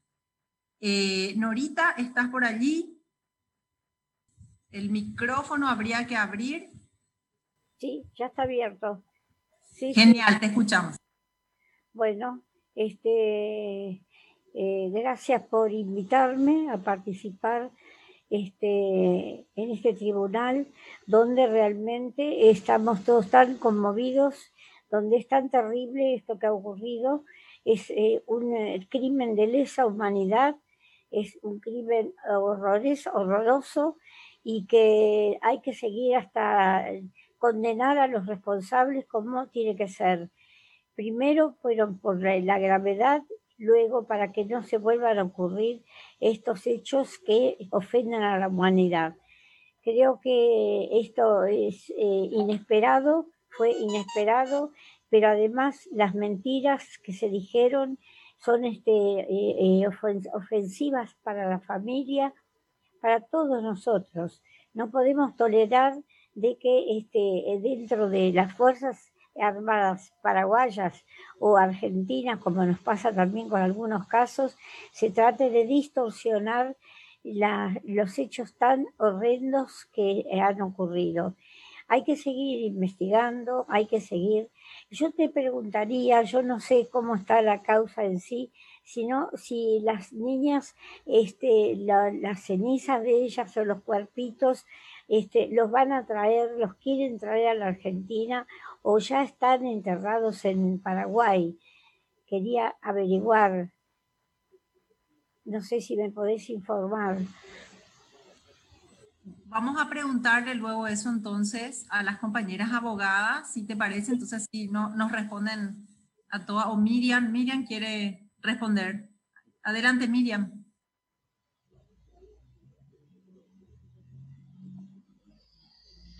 Sí, buenas tardes, Nora Cortiña. Eh, sí, en principio sí estábamos con, eh, solicitando la repatriación de los cuerpos de las niñas. Es más, pusimos en campaña desde el día 3, eh, desde el día 3 de septiembre, eh, pero grande fue nuestra sorpresa cuando dos niñas, eh, más tratándose de los padres, de quienes son sus papás, toda una comunidad tan humilde de la zona de San Pedro del Juan de Yu, pidieron por los cuerpos de esas niñas dijeron que querían, que, ellos le, querían en su lugar de entierro ahí.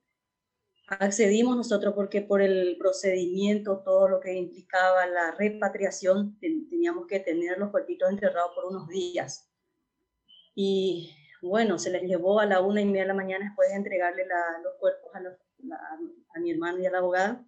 Le llevaban en esa zona, la gente muy humilde, cada uno traía un ladrillo, arena en su casa. Le construyeron un pequeño lugar para poner el cajón. Eh, la abogada le dice, van a estar por tres días, después le mandamos a Argentina. Y se no, no quisieron los, los, pobladores. Después de eso, hablando ya con Cancillería, solicitando la intervención del equipo antropológico, hemos, eh, hemos escuchado lo, que está todo muy complicado, entonces eh, justamente en esa reunión yo dije, bueno, a pesar de todo, como familia solicitamos la repatriación. Desde desde Derechos Humanos nos pidieron que no hagamos eso porque si, si traemos los cuerpos de las niñitas acá en Argentina, Paraguay se va, a deshacer, se, va, se va a desligar de esa responsabilidad, además va a decir que nosotras, todos los bordes, los tajos, todas las torturas que nosotras a propósito hicimos. Por esa razón no le estamos pudiendo traer, eh, no les puedan pudiendo repatriar los cuerpos más adelante, una vez que logremos la entrada del equipo antropológico, si lo logramos, eh, sí queremos traer por lo menos la ceniza de las niñas de nuestras hijitas. Bueno, todo lo que podamos hacer desde aquí, este, estamos a disposición, las, las, madres, estamos todas muy conmovidas.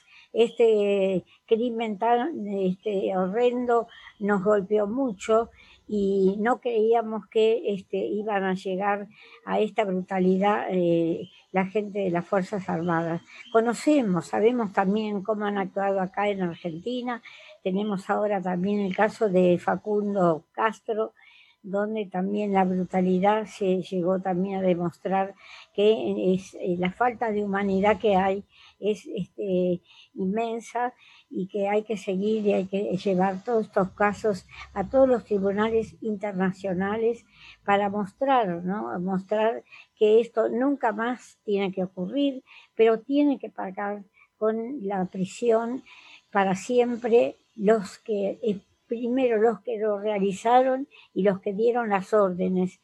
Entonces creo que es un trabajo que, bueno, ya eh, explicó Laura y han explicado ustedes cómo vienen este, puntillosamente buscando eh, que efectivamente se llegue a saber este y a poder este exponer toda la verdad de este hecho tan este este criminal.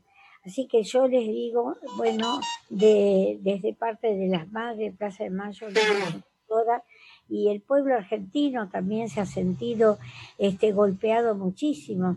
Acá en, en, el ámbito de los derechos humanos hemos este, recibido sí, el repudio este, para transmitirles a ustedes este, eh, donde estén, ¿no es cierto? Y decirles, bueno, que la mamá, la abuelita, este, que el dolor que tienen es inmenso, y creo que, bueno, le agradezco yo a Claudia también que me haya invitado.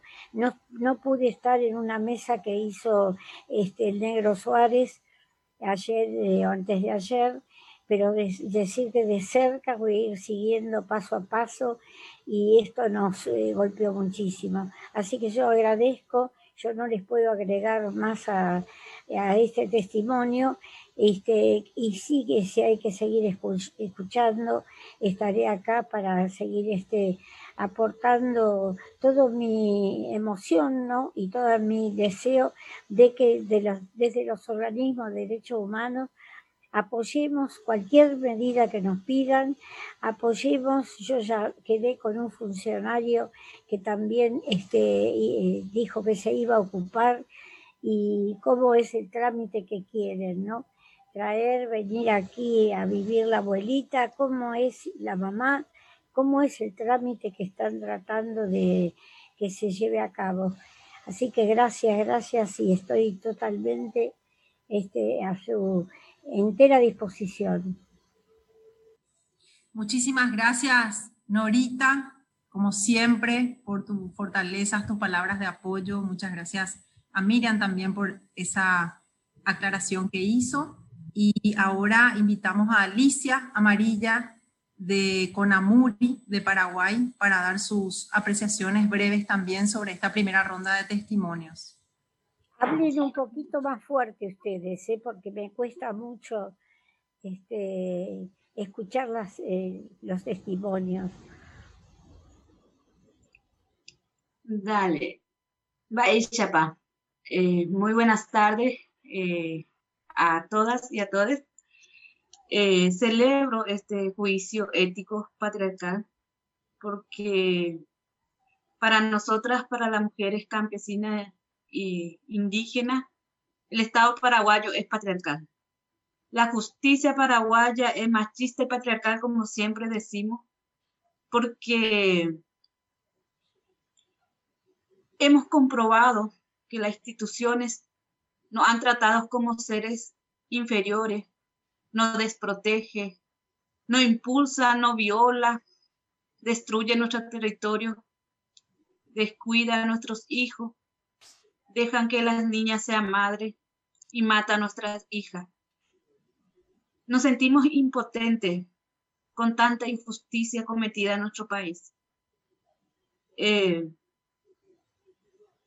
realmente vivimos un estado de un estado terrorista, un estado que persigue a los movimientos sociales, eh, un estado que miente, que oculta la verdad, que difama, que odian y con violencia y manipula a través de los medios de comunicaciones.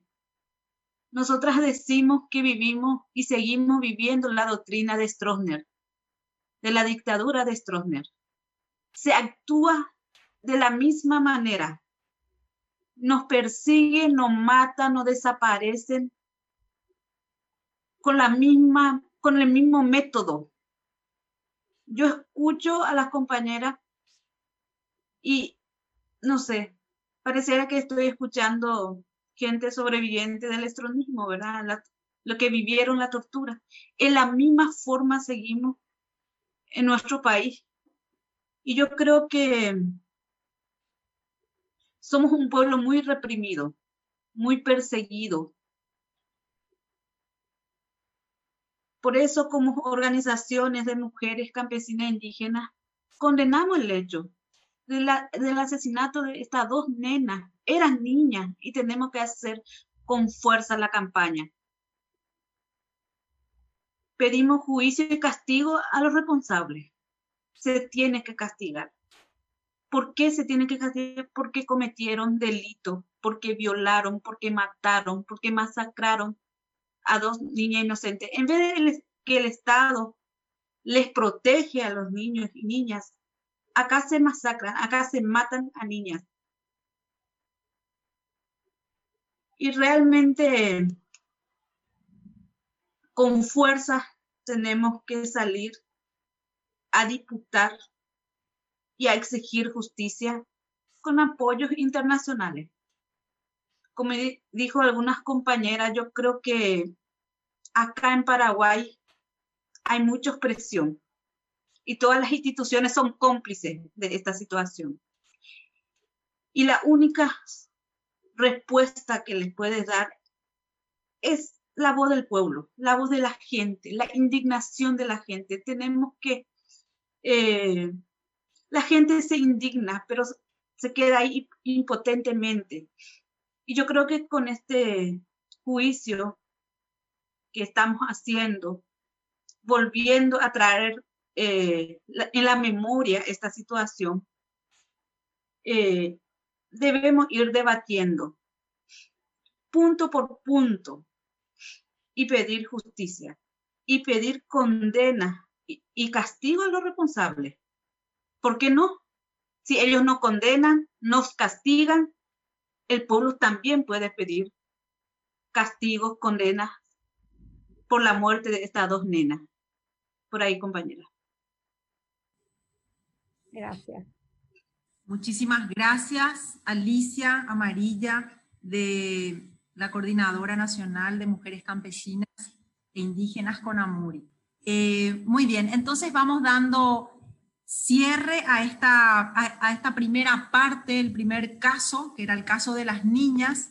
Nos gustaría poder mencionar que son más de 120 personas las que nos vienen sintonizando, eh, acompañando la transmisión de este juicio ético a la justicia patriarcal y que han llegado saludos y abrazos y mucha fuerza desde Chile, Argentina, México, Sudáfrica, Colombia, Brasil, Quebec, Paraguay.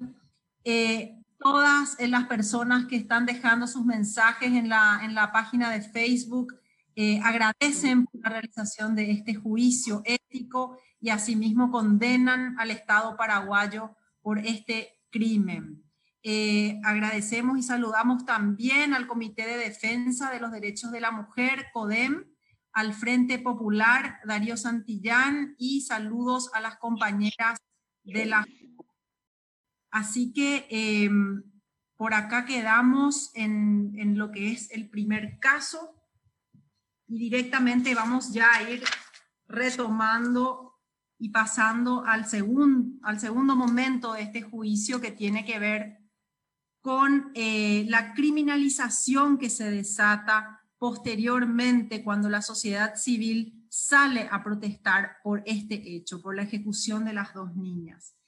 Eh, ante un Estado responsable que intentaba pasar como si nada por encima de este gravísimo hecho, muchas personas autoconvocadas eh, decidieron salir a exigir justicia a las calles eh, y estando en cuarentena y cumpliendo aún así todas las normas exigidas por la cuarentena, eh, rompieron silencio, salieron a la calle, pero fueron eh, víctimas de criminalización por protestar, criminalizados y criminalizadas por protestar en el marco de eh, la ejecución de las dos niñas. Entonces, vamos a convocar a las primeras denunciantes del caso número dos, jóvenes criminalizadas por exigir justicia para las niñas, el testimonio de Casa FEM. Así que invitamos a las compañeras de Casa FEM si pueden tomar la palabra. ¿qué tal compañeras?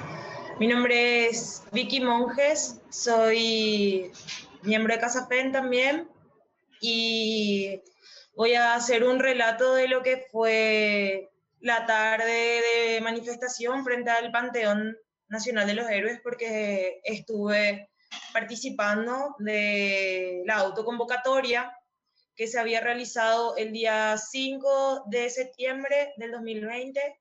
Aproximadamente a las 17 horas se comenzó una concentración de personas que llegaron autoconvocadas frente a lo que es el Panteón Nacional de los Héroes en Asunción, en el microcentro.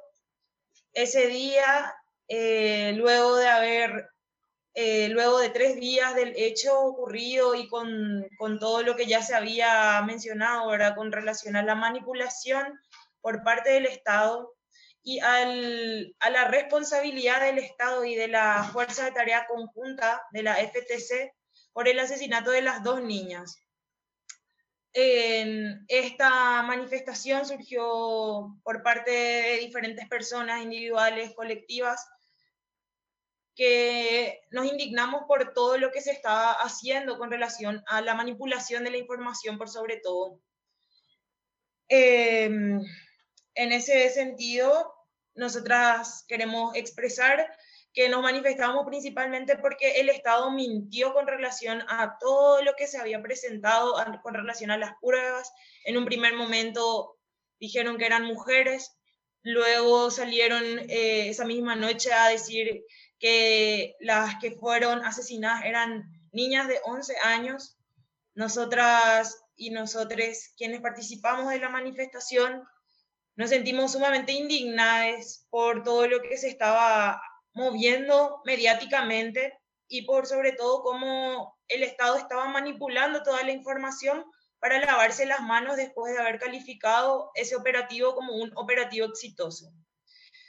Eh, como resultado de esto, nos manifestamos principalmente eh, exigiendo, ¿verdad?, que se visibilice la responsabilidad del Estado, nos vestimos de luto esa vez, eh, llevamos velas, hicimos carteles y nos manifestamos pacíficamente frente al Panteón. Luego de, un, de unos momentos, una de las participantes, cuando se recibe la noticia de que la Fiscalía asumía que eran niñas, eh, explotamos también de, indignación, ¿verdad? Entonces, espontáneamente, una de las participantes escribe un graffiti, escribe realmente la ley 1680 del Código Nacional de Niñez y Adolescencia. Y ella escribe por la pared del Panteón el artículo 25 de los derechos de los niños, niñas y adolescentes, que dice, los, las, les, niños, niñas, niñas y adolescentes tienen derecho a estar protegidos contra toda forma de explotación y contra el desempeño de cualquier actividad que pueda ser peligrosa o entorpezca su educación o sea nociva para su salud o para su desarrollo armónico e integral. Eso fue lo que se escribió por la pared del Panteón y eso simbolizó una alerta para el gobierno, para el presidente, para el, Estado, que quería negar y que quería borrar que había asesinado a dos niñas. Eh, para nosotras, eh, bueno, en ese momento ya empezaron las cosas turbias dentro de lo que fue esa manifestación porque habían muchísimos agentes, efectivos policiales en, dentro de lo que era la, o sea, frente al Panteón y ninguno intervino cuando se estaba haciendo eso.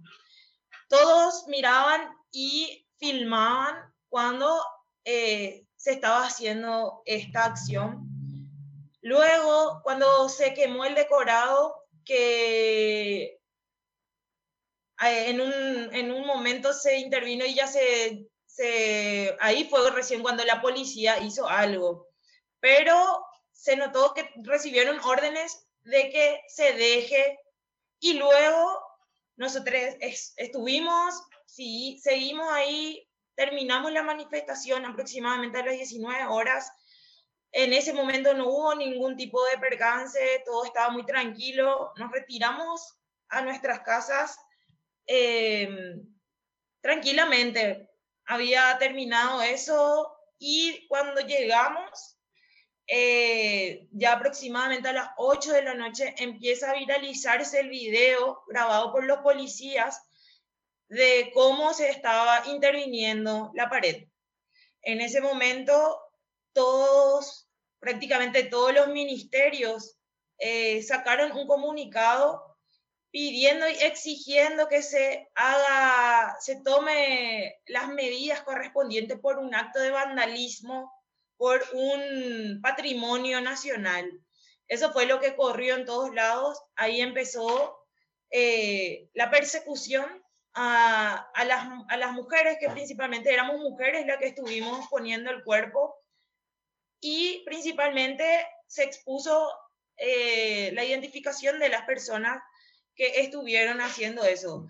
Se expuso toda, toda la información que se pueda como número de cédula, número de em, dirección de casa, todos los datos, nombre, apellido, todo, todo, todo, y empezó a viralizarse por todos los medios de comunicación que también fueron cómplices de esta violación a los derechos humanos, que es relevar datos privados en un contexto en donde lo que nosotras queríamos visibilizar era el asesinato de las dos niñas y el Estado manipuló todo, todo el contexto para criminalizar a las que fuimos a manifestarnos. Em, continuando eh, con el relato, nuestra experiencia como, como espacio, nosotras como Casafen somos un espacio cultural, feminista, alternativo, que venimos haciendo diferentes actividades. Eh, esa noche, como continuábamos haciendo otras actividades, nos dirigimos hasta la casa y em, estábamos haciendo una actividad de venta de comidas.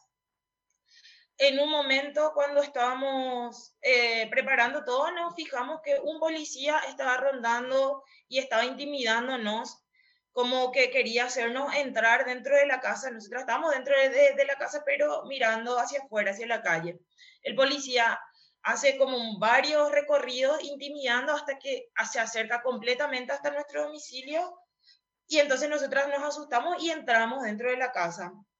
Luego de eso eh, nos dimos cuenta que había estacionado un, una camioneta polarizada con varias personas dentro de la, de la camioneta ya por varios, varios, varias horas en, ese momento dos de las compañeras que estaban dentro de la casa se van a preguntarles qué estaban necesitando, si querían que le atendamos, y nos dijeron que estaban esperando colectivo, pero era totalmente mentira porque eran las nueve de la noche y era cuarentena, no había colectivos.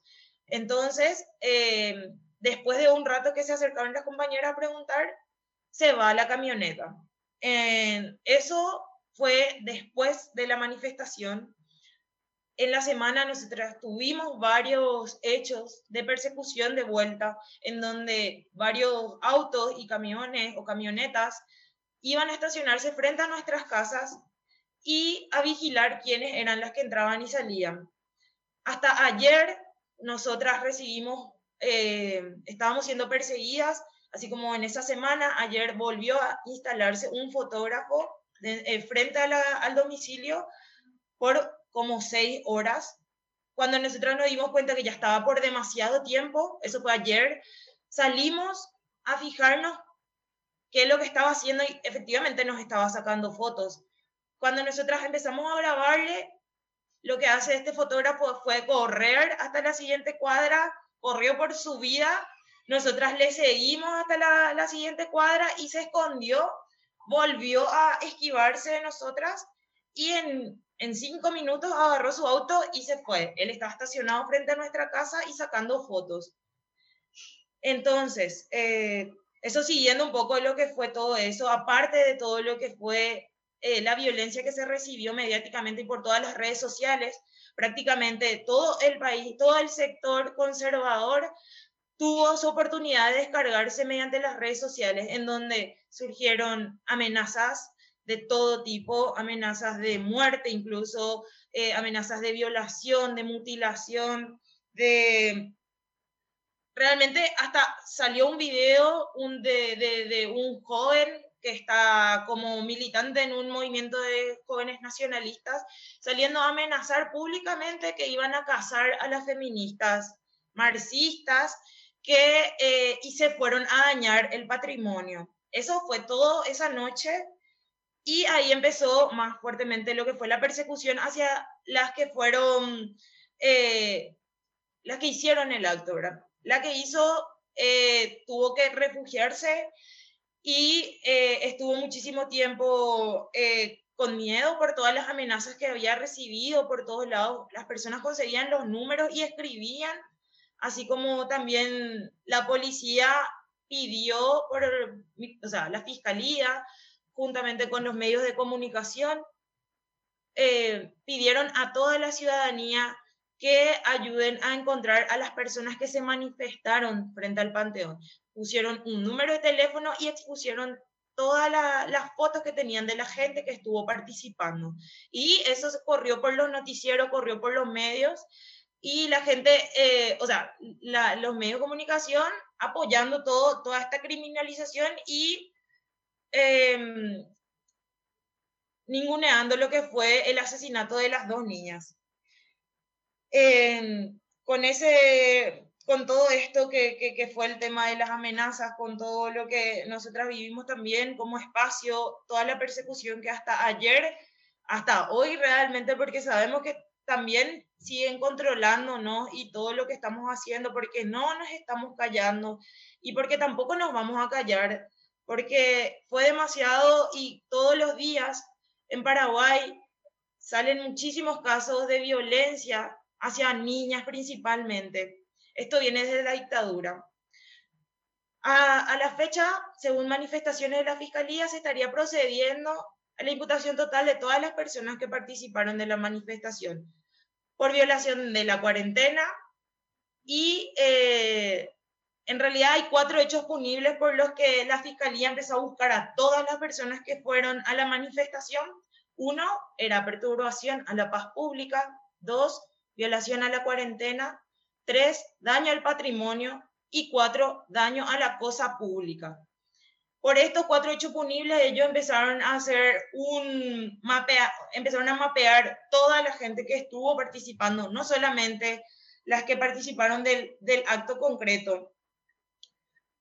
Teniendo en cuenta que esto constituye una persecución abierta al derecho de manifestación y reunión pública, en, en el artículo de la Constitución número 32, solicitamos el acompañamiento y asesoría de las instituciones de derechos humanos para las personas que aún no cuentan con representación legal y están siendo criminalizadas por participar de una protesta. Denunciamos al Estado paraguayo que utiliza la justicia patriarcal para perseguir y criminalizar a las que nos solidarizamos y no callamos los crímenes que vienen siendo cometidos sistemáticamente desde la dictadura militar estronista, principalmente hacia las niñas y mujeres en Paraguay. Exigimos justicia por las niñas que han sido perseguidas, violentadas y asesinadas en manos del Estado paraguayo. No vamos a quedarnos en silencio, ni tampoco tranquilas en nuestras casas, ni solamente en las redes sociales, mientras niñas están siendo asesinadas por el Estado, que supuestamente debe velar por la seguridad y protección de las mismas. Creemos que la calle es un lugar de resistencia, donde siempre salimos para exigir justicia y no deberíamos ser criminalizadas por eso. Instamos a la ciudadanía y organizaciones sociales a que se solidaricen con esta causa. Sabemos que no existe la neutralidad y que no posicionarse es posicionarse hacia el Estado. Dejamos en claro que el Estado, acompañado del aparato de los medios de comunicación, es el que debía el caso de las niñas, no la ciudadanía que sale a demostrar su indignación en la calle. Responsabilizamos al Estado de este crimen y a la ciudadanía que no actúa cómplice. Gracias. Solidaridad con las compañeras imputadas. Solidaridad con las compañeras imputadas. Estamos acá, no vamos a parar. Nosotras nos encontramos más organizadas y haciendo redes a nivel internacional, que eso es lo que nos está sosteniendo ahora y, no vamos a, a retroceder ni un paso. Muchas gracias. Muchísimas gracias, Vicky Monjes de Casa FEM, por este testimonio Eh, comentarles también que Casa FEM acompañó en simultáneo a este juicio la pintada de un mural eh, justamente alusivo a, eh, a la memoria de nuestras dos niñas. Así que muchísimas gracias Casa FEM por, por este testimonio. a continuación vamos a escuchar el testimonio de Diana Bañuelos, ella es una activista histórica por los derechos humanos y contra la dictadura estronista, una mujer política de, larga trayectoria que también eh, fue criminalizada eh, eh, por haber participado de estas protestas en el Panteón de los Héroes. Diana, ¿estás por allí? Sí, estoy por acá. ¿Qué tal, Gaby? ¿Cómo ¿Qué tal, Diana? ¿Qué tal, compañeras? ¿Qué tal, compañera? Mira, Miriam, eh, siento en el alma, sinceramente, lo que, lo que pasó con tu niña y con la niña. Sinceramente, fue para mí brutal. Yo que he visto tantas cosas. Yo estuve en el exilio a los 18 años y estuve detenida en muchas oportunidades. He visto desaparecer a mis compañeros, pero yo sé, yo sé, a lo mejor me estoy poniendo vieja, ¿verdad? Y entonces para mí fue un choque brutal esto que ocurrió, ¿verdad? ¿Por qué? Porque yo estoy criando a una niña que le están saliendo los pechitos, ¿verdad? Y una, la mayorcita, le, estaría, le estaban saliendo los pechitos también. Y, y vos sabes que me sentí tan indignada. Y justamente me fui ahí, yo fui convocada por la fiscalía, ¿verdad? Porque yo hice un discurso, ¿verdad? En esa oportunidad, ¿verdad? Eran dos chicas muy jóvenes las que estaban ahí, pero nos dieron la oportunidad de, de hablar, ¿verdad? Entonces, eh, yo cuando llegué ahí todavía no había empezado, ¿verdad? Estaban todavía las chicas sentadas todas ahí, ¿verdad? Y yo me fui con mi hija, ¿verdad? Y entonces pasé por ahí porque me iba a visitar también, tengo una nietita, ¿verdad? Y entonces le dije, rápido, quiero hacer un cartel, le dije a mi hija, y eh, este cartel hice, ¿verdad? Acá te muestro, ¿verdad? Y le dije, tráeme maripositas, tráeme maripositas así, ¿verdad? Tráeme muchas maripositas dije para que, para que, para que tenga mi cartel ahí. Yo hice ese cartel ahí porque la fiscalía todo el rato te pregunta si vos ya te fuiste luego con el cartel, si vos ya estabas no enterada, si vos te fuiste luego con ese motivo. Ese es el interrogatorio contra nosotros, ¿verdad? Pero entonces ahí yo hice un discurso. Y ahí dije justamente lo que dijo, dijeron las compañeras, esto viene de Stroessner, estos son otra vez la continuidad del estronismo. ¿Verdad? ¿Por qué? Porque Stroessner era un pedófilo también, ¿verdad? Él traía niñas, eso ya hay testigos, muchísimos testigos que han dicho ya que él traía niñas, no solamente él, también Mieres y otros tipos más que nunca fueron acusados de nada, traían niñas del interior. ¿verdad? Y, y, y, y, quién sabe qué le hacía, ¿verdad? Aparte de violarle, ¿verdad? Después le mataban, seguramente, ¿verdad? Ellos ya han matado, ellos han matado. ¿Verdad? Es decir, que yo no digo estos precisamente, pero es un proyecto político de, de, una continuidad, ¿verdad? Y eso yo dije en mi discurso, ¿verdad? ¿Y qué es lo que ellos quieren hacer cuando ellos criminalizan y le persiguen a las personas que hicieron eh, esta, esta, eh, esta manifestación, este acto de protesta? ¿Verdad? Eh, ellos hacen que, que no, no quieren que nadie se solidarice. No quieren que nadie se solidarice en este caso, que, se, que nos callemos todito la boca, ¿verdad?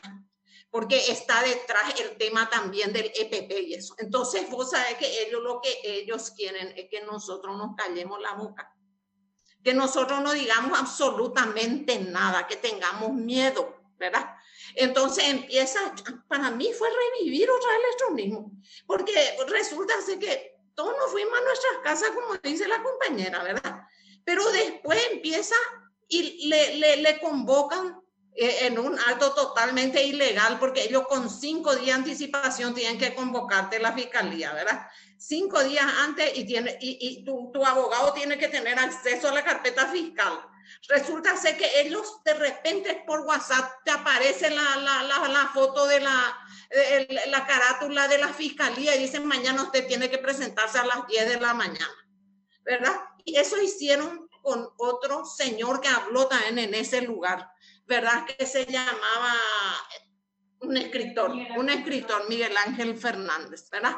Él habló primero y después hablé yo. Y Miguel Ángel Fernández habló y vos sabés que yo le dije, mi, yo ese día me dijo, pues parece que ya había una persecución, un ambiente raro, ¿verdad? Un nacionalismo exacerbado, ¿verdad? De, de todos estos machistas, nacionalistas, el amor a la bandera, estos corruptos que toda la vida robaron y ahora estaban tan enseguecidos con la bandera y el patriotismo. Mi papá fue un patriota, se fue a la guerra del Chaco, yo no, no, no estoy de acuerdo con esa guerra, también había intereses, intereses ese económico detrás de eso, pero mi papá fue el, el primer oficial paraguayo que cruzó el Parapití, ¿verdad? Yo lo digo así, ¿verdad? ¿Por qué? Porque mi papá fue un guerrero, fue un patriota, se equivocó porque mucha gente se fue a esa guerra también sin saber qué es lo que pasaba.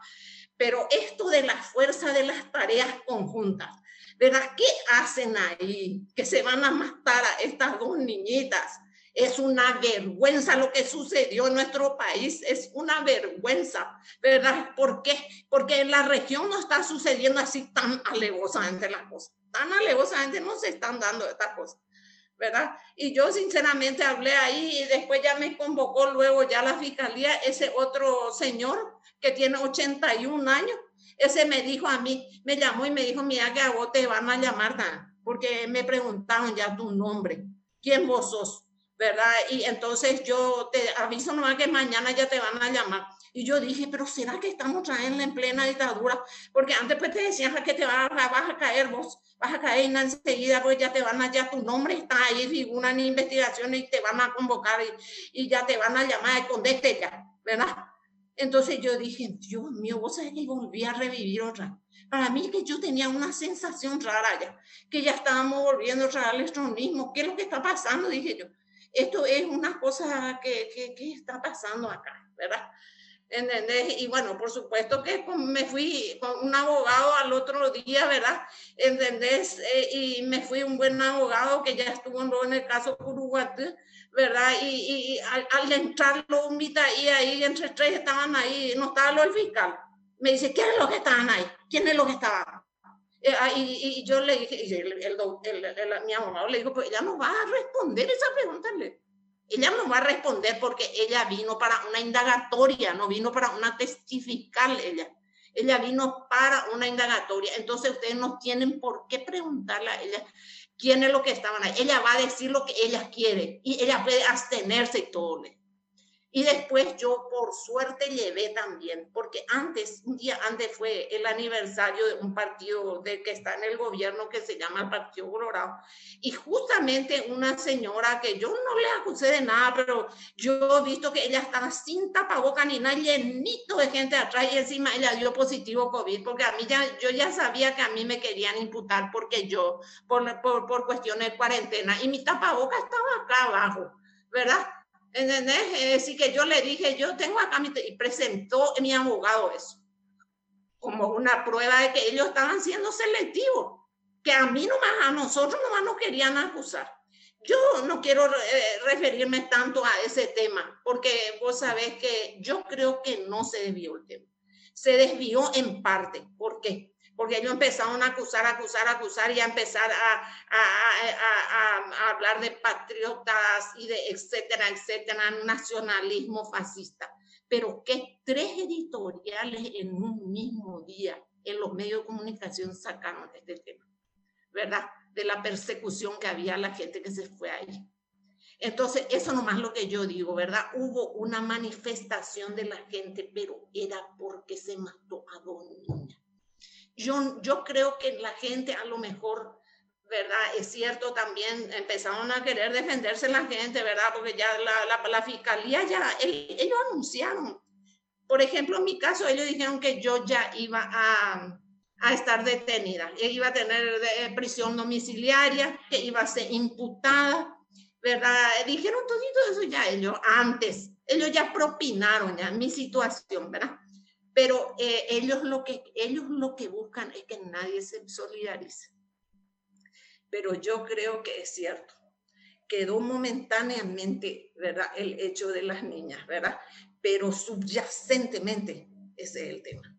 El tema es que la gente está conmovida por la barbarie con que actuaron estos tipos. Y ahora que yo me entero vía esta mira nuestra, nuestra compañera Miriam, de todo lo que ellos le han hecho a estas niñas, ¿verdad? Que le han, yo sé, me imagino, pero si son bárbaros, ellos le habrán torturado, pero si son tipos realmente perversos. ¿Entendés? Stroner era pedófilo, ¿verdad? Y tenía lo en su entorno, así como le digo yo. Y aparte, estos tipos que están ahí son perversos. Hace rato ellos están haciendo cosas ahí que nosotros ni sabemos, ¿verdad? Pero yo me imagino. Me imagino porque acá no hubo ningún corte no hubo ningún corte acá. ¿verdad? Acá las cosas siguieron así, hubo una especie de transición nomás, pero viste que las cosas siguieron igual. Entonces, para mí fue dolorosísimo, fue fuertísimo para mí todo esto, ¿verdad? ¿Entendés? Tratándose de dos niñas, ¿verdad? Y encima la mentira, la mentira, ¿entendés? La confusión, la manipulación, ¿verdad? Eh, para que el resto de la gente quede convencida que eran niñas, lo que le preparan lo para hacer guerrillera, que eran lo que estaban lo ahí, que eran, ah, se veía a simple vista, se veía que eran niñas, que eran unas niñas, unas niñas eran, eran unas niñas, ¿verdad? Y, y, y, y que ellos actuaron de, de una manera bárbara con ella y escondieron todo, escondieron todas las cosas, ¿verdad? Así que la labor que están haciendo ustedes es magnífica, ¿verdad? Magnífica, ¿verdad? Ojalá, ojalá lleguemos a, a, a saber la verdad y que se haga justicia. O por lo menos, aunque no se haga justicia, porque ya tanto hemos buscado justicia, yo creo que en la Argentina aparecieron muchos nietos, eh, muchísimos nietos, eh, en parte yo creo que han logrado mayores, han tenido mayores éxitos en su lucha, ¿verdad? Eh, pero nosotros acá, ha habido el general Colmán, le saca los ojos a la gente, le saca al general Colmán un bárbaro, ¿verdad? Qué bárbaro. Entonces, qué sé yo, hay unas prácticas. y eso es todo, queridas amigas. Siento muchísimo todo lo que ha sucedido y me alegra que estén ustedes aquí. Muchísimas gracias, Diana, por, tu testimonio, por tus palabras, por tu apoyo.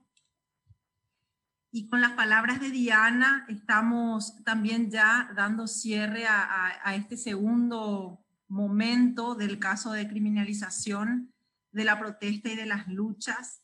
Y eh, nos gustaría que otras compañeras integrantes también del tribunal den algunas eh, consideraciones y comentarios preliminares acerca de, este segundo caso. Y para eso eh, convocamos a Mariel Palau de Paraguay y Adriana Guzmán eh, de Bolivia. Mariel, te escuchamos. ¿Qué tal? Buenas tardes. Realmente no puedo decir un gusto estar con ustedes, aunque sienta ese placer porque queda muy aplacado con todos estos testimonios particularmente el caso de la ejecución de las dos niñas, que bueno, tuvo como consecuencia también criminalizar la solidaridad de, que nos comentaba Vicky hace un momento. Eh, una, algunas cuestiones muy, muy preliminares, por tanto como muy choqueada por, los, por todo lo que vinimos escuchando. Eh, por un lado, bueno, entender que el proceso de criminalización se manifiesta en última instancia con, con estos hechos de violencia extrema pero que también tienen una, una etapa anterior que tiene que ver con la estigmatización. Y esa estigmatización está vinculada siempre a familiares de, del EPP, que yo creo que es una cuestión, un tema bastante complicado en Paraguay, pero que sí una estigmatización muy fuerte. Y creo que ese fue un elemento muy clave que por suerte la solidaridad expresada por la ejecución de las niñas pudo sobrepesar esa barrera que siempre fue tan complicada en Paraguay hay una criminalización que vino con esta estigmatización en un momento dado y con una violencia extrema que en el caso de la solidaridad en el Panteón llegó al nivel de la judicialización, así como contaba Vicky, también Diana, están abiertas diversos procesos judiciales que tienen que ver no solamente con frenar las luchas, sino que inclusive con frenar la solidaridad de las luchas. Y me parece a mí que ese es un elemento sumamente significativo cuando lo ubicamos dentro de un contexto de avance de una oleada antiderechos, fundamentalista, neofascista, como queramos llamarla, que va teniendo bastante arraigo en diferentes lugares del continente y donde justamente la lucha feminista, uno de los principales sectores a los que viene atacando. La semana pasada, y fue muy significativo esto, el ministro de Seguridad de Paraguay, con presencia del presidente Mario Abdo Benítez y de la Embajada Americana, volvió a hacer alusión al caso del Panteón, señalando de que se logró frenar algo así como la irrupción del anarquismo en Paraguay que pretendía quemar el panteón de los héroes y además asaltar comercios y terminar violando a mujeres y niñas. Entonces, eh, creo que si miramos esto como un largo proceso, realmente da cuenta de una de un estado, así como, como estuvieron comentando, como decía Ali, como nos recordó nuevamente Norita, un estado que es profundamente patriarcal, profundamente clasista y que está directamente vinculado a esta lógica antiderechos que tanto nos costaron conseguir y que está profundamente vinculado a utilizar todos los mecanismos que tenga, desde la estigmatización hasta la judicialización, para ir frenando las luchas, para ir frenando las diferentes acciones de solidaridad. Eso nos pone en una situación bastante compleja, donde creo que la importancia política y ética de, esta, de este segundo ciclo del Tribunal de la, contra la Justicia Patriarcal tiene una importancia realmente muy relevante, porque lo que nos viene ocurriendo no ocurre solamente en algunos territorios, sino que responde a una matriz que se va aplicando de diferentes maneras, pero con la misma violencia y perversidad en todos los territorios de la Via Yala.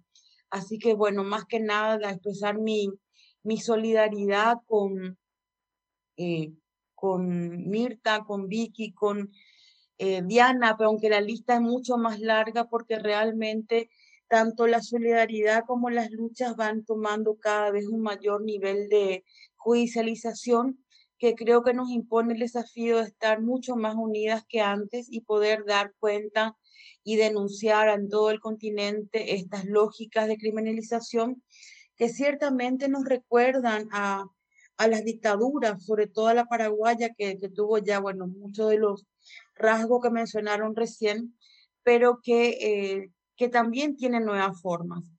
El ataque en las redes sociales es una cuestión nueva, intentar darle un manto de legalidad y ya no simplemente esa, esa represión tan bruta, que creo que a lo mejor también nos ameritaría un espacio para ir discutiendo cuáles son estas nuevas formas de violencia política, donde creo que la militancia feminista va a seguir siendo lastimosamente uno de los flancos porque es el movimiento que está avanzando con más fuerza en toda la Via Yala. Dejaría por ahí. Gracias. Muchísimas gracias, Mariel, por tus palabras. Adriana. Askijal Pukipana, Cuyacanacas, Huarminacas. Eh, buenas tardes, compañeras. Agradezco la palabra de todas ustedes, la palabra de Miriam, la palabra de las compañeras que han estado también ahí denunciando, que han estado en el panteón. Y les agradezco que podamos estar juntas aquí para partir eh, diciendo, diciendo que nosotras eh, nos creemos entre nosotras, que la palabra de Miriam es para nosotras la última, la definitiva, más allá de lo que pueda decir la justicia patriarcal, los jueces fiscales, la policía mentido, mentirosa, los militares asesinos. Em, primero, creo que es importante, como decía Mariel, mirar en el contexto, es el contexto de región de lo que pasa en la Via Yala, que profundiza las condiciones de impunidad para que el Estado paraguayo retome estas prácticas o profundice sus prácticas ya hechas en la dictadura, ¿no? Es en el contexto regional en el que los distintos estados em, vuelven a las represiones, vuelven a las masacres, justamente cuando los pueblos nos organizamos, cuando los pueblos estamos decidiendo por nuestras formas de autonomía, autodeterminación, sean cual fueran, porque son nuestras decisiones, porque son nuestros territorios, porque son nuestras luchas y porque no vamos a aceptar sobre eso ni imposiciones ni cuestionamientos. Es frente a eso que los estados aprovechan para profundizar la impunidad. Digo esto porque el, espacio, la difusión que se le da a lo que sucede en el Paraguay y en otros territorios siempre queda reducida por la cantidad de cosas que están haciendo en el Brasil, por todas las cosas que han pasado en Bolivia, por todas las cosas que pasan, que en su momento en Argentina con Macri, ¿no? Entonces estamos en medio de una profundización del sistema eh, patriarcal, capitalista y de sus estados, toda la criminalización, la violencia, la represión, ¿no?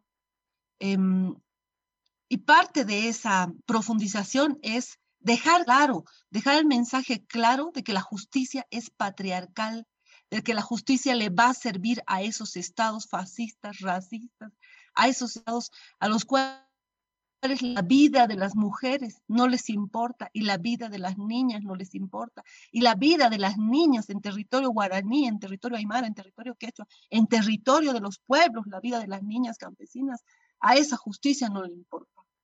Entonces, em, creo que hay que mirar esto en ese contexto también, como lo decía Mariel, en el contexto que está pasando, para que entre nosotras no dejemos que haya más impunidad, para que entre nosotras le demos la difusión a todas, a todas las cosas, a toda la vulneración de derechos, a todas las prácticas que tienen estos estados.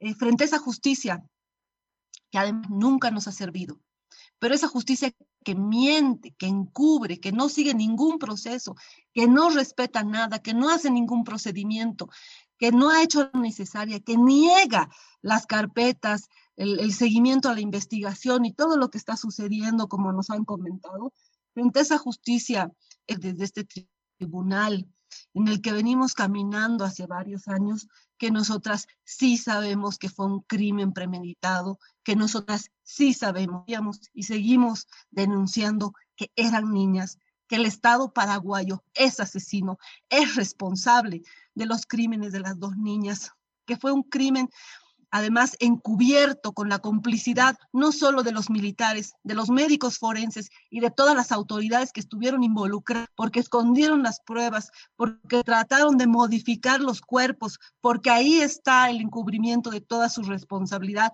Nosotras como tribunal lo sabemos y lo vamos a seguir denunciando y vamos a seguir en los espacios internacionales exigiéndole esta justicia que ratifique esto que ya sabemos en el que eran niñas y que el Estado es responsable y que el presidente Mario Apo también es responsable, también es asesino de las niñas y de la represión permanente y estigmatización en el pueblo paraguayo.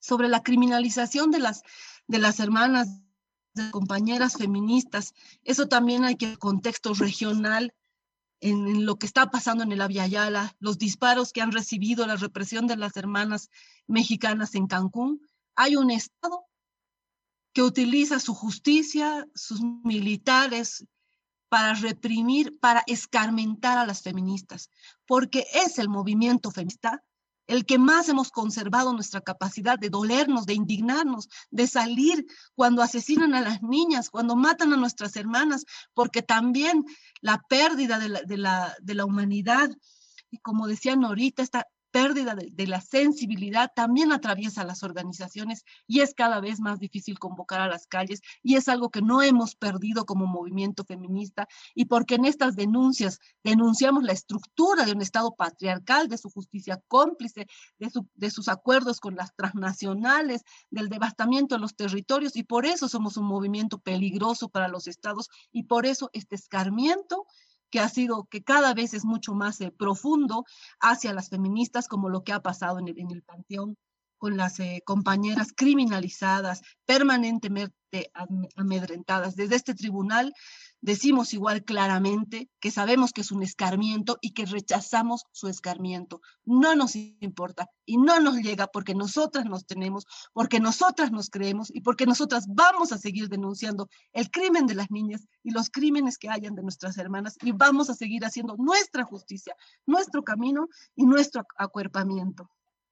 finalmente, hermanas, hacia la sociedad que también se hace cómplice, con su silencio, con su no importismo, con su indiferencia, con su individualismo, que no es capaz de llorar el asesinato cruel de las niñas, que no es capaz de llorar el asesinato cruel e impone que hace el Estado paraguayo, va también nuestra condena como tribunal, porque no podemos ser cómplices, porque no podemos seguir siendo pueblos que no sueñan y que no luchan por una vida digna, donde la vida de las niñas sea respetada.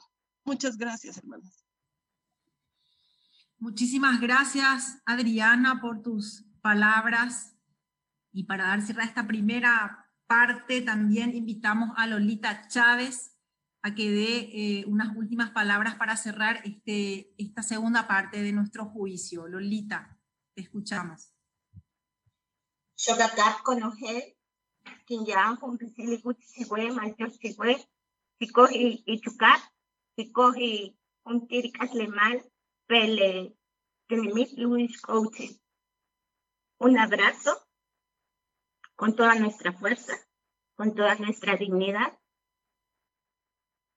a las niñas, a las niñas de Aviala. Presentamos nuestros vientres llenos de amor, pero también llenos de coraje para abrazar, para cuerpar a las familias de Liliana y María Carmen. Abrazamos su dolor de esta realidad del camino por la justicia. Es admirable. Es, es para honrar el camino que ya están trascendiendo. Esta primera audiencia es histórica, a pesar que criminaliza nuestro caminar en esta red de la vida.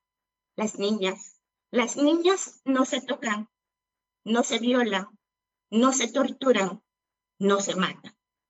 Esa, esa es la expresión de este tribunal. La justicia contra la justicia patriarcal llegará, sí, llegará por los caminos feministas. Sostenemos hoy sus vidas, sostenemos y exigimos el refugio, el refugio para las sobrevivientes. Aquí estamos para exigir donde ustedes quieran el refugio. Tenemos que caminar con ustedes para ese refugio porque esa valentía de la familia y de las organizaciones y de la abogacía es una valentía que también tiene que abrir caminos de justicia y dignidad y verdad. Crimen de Estado. Eso es. Por eso, entonces, nos unimos a la verdad, justicia y nunca más. Rompemos estos silencios clínicos impuestos por el gobierno de Paraguay, neoliberal y terrorista, a quien le es fácil con todo el aparato de impunidad generar este, esta expresión de, de feminicidio. Este tribunal, entonces, se compromete a no silenciar, a cuerpar la historia, la memoria, el vientre y la sangre de las, de las niñas Liliana y María del Carmen. No están solas en este caminar, no están solas. El juicio y castigo es urgente. Expresamos nuestra condena total a la justicia patriarcal de Paraguay. Nuestra sentencia será histórica contra este estado, estado terrorista de Paraguay. Hoy, las fuerzas de tarea conjuntas de las Fuerzas Armadas de Paraguay sentirán la condena. Nuestra condena caminará en sus sangres de estos criminales, de los actores intelectuales y materiales. Llamamos a la protección comunitaria inmediata de quienes están siendo parte de todo este caminar de la justicia. La exigencia de la desjudicialización es un camino urgente la lucha entonces es un urgente en la red contra la criminalización de la protesta, honramos sus vidas, las vidas de Liliana y María, María Carmen. Sus sueños entonces se convierten en nuestros sueños porque fue el Estado, fue el Estado feminicida de Paraguay. Esa es la sentencia y no damos marcha atrás. Esta sentencia será necesaria entonces comprometernos de todas las expresiones que hoy nos unimos y todas las que se unirán a romper el cerco mediático y a lanzar con las fuerzas de Aviala nuestra sentencia. Por las niñas de Aviala, juicio y castigo al poder de justicia patriarcal, porque ellos saben hacer retardos maliciosos, saben hacer corrupción, pero nosotras y nosotras sabemos que es el camino por la justicia, la verdad y la dignidad. Esta primera audiencia entonces abre esos caminos, porque así es, así sea y así será, porque así es, así sea y así será, porque así es, así sea y así será, pactado feminista está. Fuerza, compañeras y compañeros, sus caminos son nuestros caminos, sus luchas son nuestras luchas. Sentencia feminista, ya. Gracias.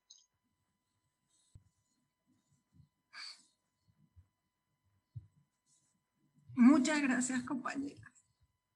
Bueno, música, ¿dónde está Carla Lara? Bálsamo para nuestros corazones, porque acá estamos todas llorando y abrazándonos. Chao, Carla. Compañeras, me toca la parte más difícil porque Vamos a ver, ¿verdad? Si se puede.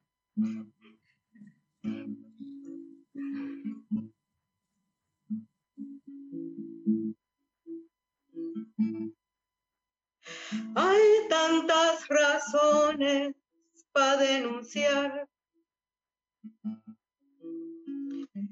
que en el delito de ser mujer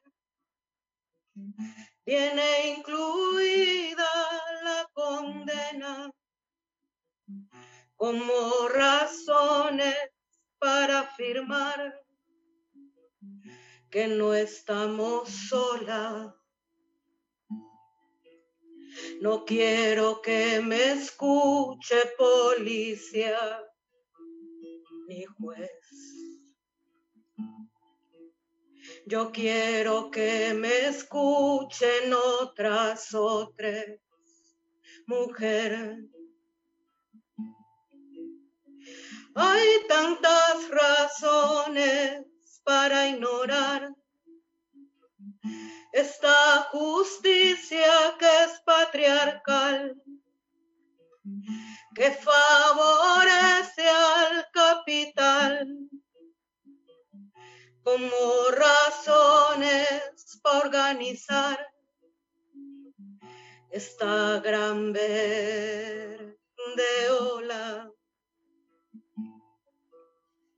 Como las ondas se hacen cuando se tira una piedra al agua. Como se arma el bullicio de pajaritas en las mañanas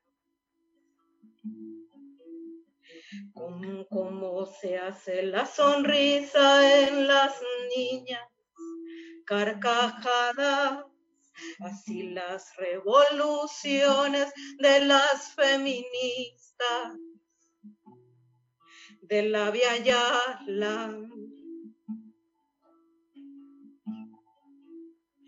Hay tantas razones para increpar instituciones del lado del mal, de tanto gobierno dictatorial, como razones para celebrar que no estamos solas. No quiero que me escuche policía ni juez. Yo quiero que me escuchen otras otras mujeres. Hay tantas razones para gritar. No más violencia patriarcal, ni amarillismo que mata igual, como razones para avanzar, multiplicadas en las que no están. Como las ondas se hacen cuando se tira una piedra al agua. Como se arma el bullicio de pajaritas en las mañanas. Como se hace la sonrisa en las niñas carcajadas. Así las revoluciones de las feministas de la Via Yala.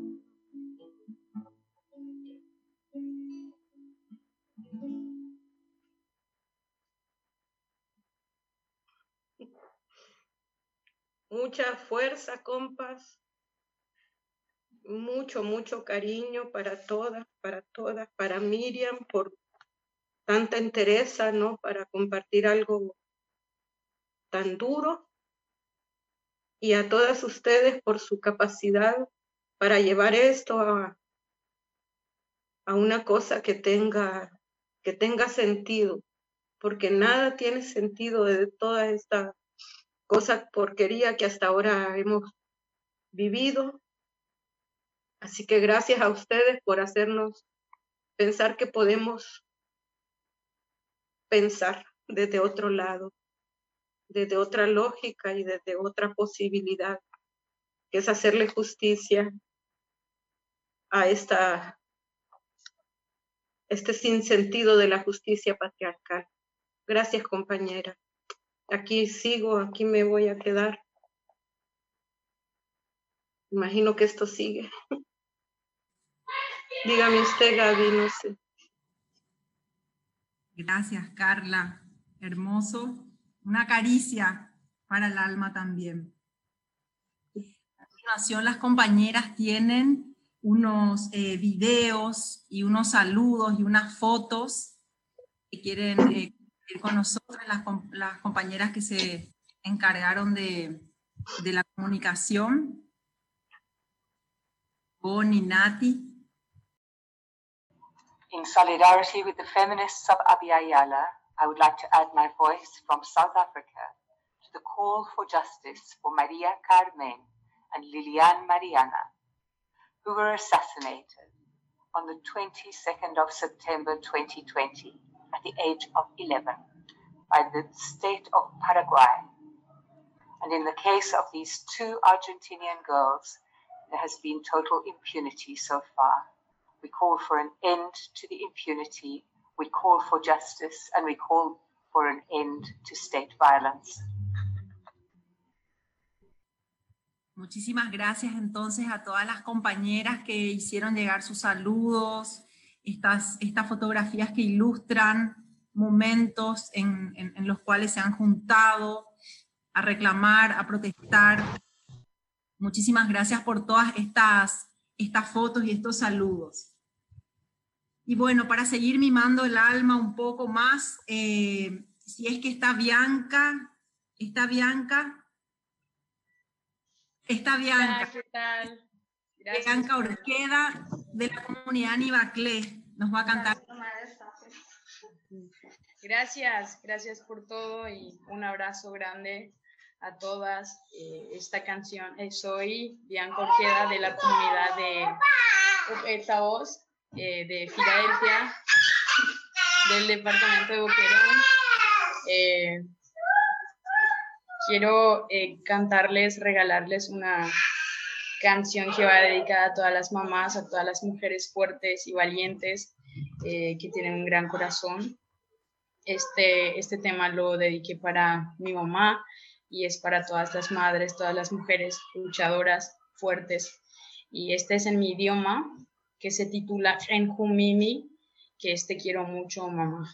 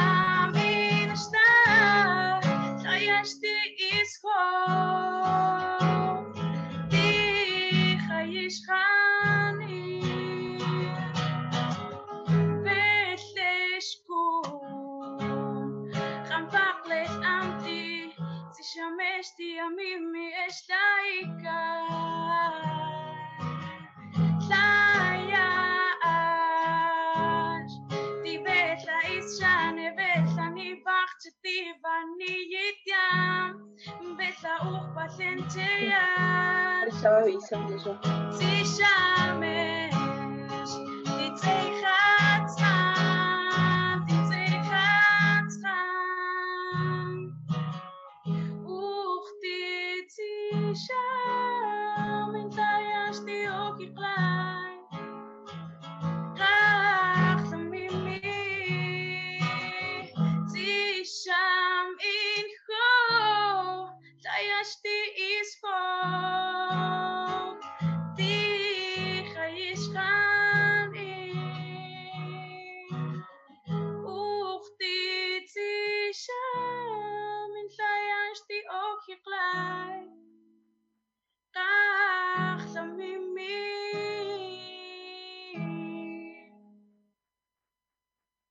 Muchas gracias.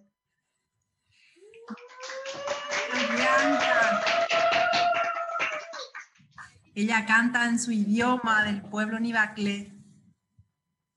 Bianca Orqueda. Entonces, em, a continuación, eh, vamos a convocar a Laura Baez. Ella es facilitadora gráfica y ella estuvo a la par que el juicio se desarrollaba haciendo como una síntesis de todas nuestras palabras eh, y nuestros discursos puestos en, dibujos, como para que quede también eh, como un, de un vistazo gráfico todo lo que fuimos hablando eh, y intercambiando esta tarde. Así que, Laura, ¿estás por allí preparada? Buenas tardes, compañeras, compañeros, compañeres. Eh, voy a solicitar que me den permiso, por favor, para compartir pantalla. Lo que yo estuve haciendo eh, mientras se desarrollaba este encuentro fue capturar algunas palabras, que es lo que quiero compartir ahora con ustedes. Eh, sí puedo adelantarles que realmente creo que fue la tarea más difícil de todos estos años de graficar. Eh, un encuentro muy, muy sentido. Eh, aquí ya tengo el permiso, así que no voy a hacer el, el relato total, pero sí quiero compartir con ustedes las palabras eh, que puede destacar. Acá ya se puede ver. Empezamos eh, la jornada con las palabras de Miriam Villalba, madre y tía, y también de Mariana de Jesús, abuela, quienes nos reafirmaban que Lilian y María no murieron en un enfrentamiento con el ejército.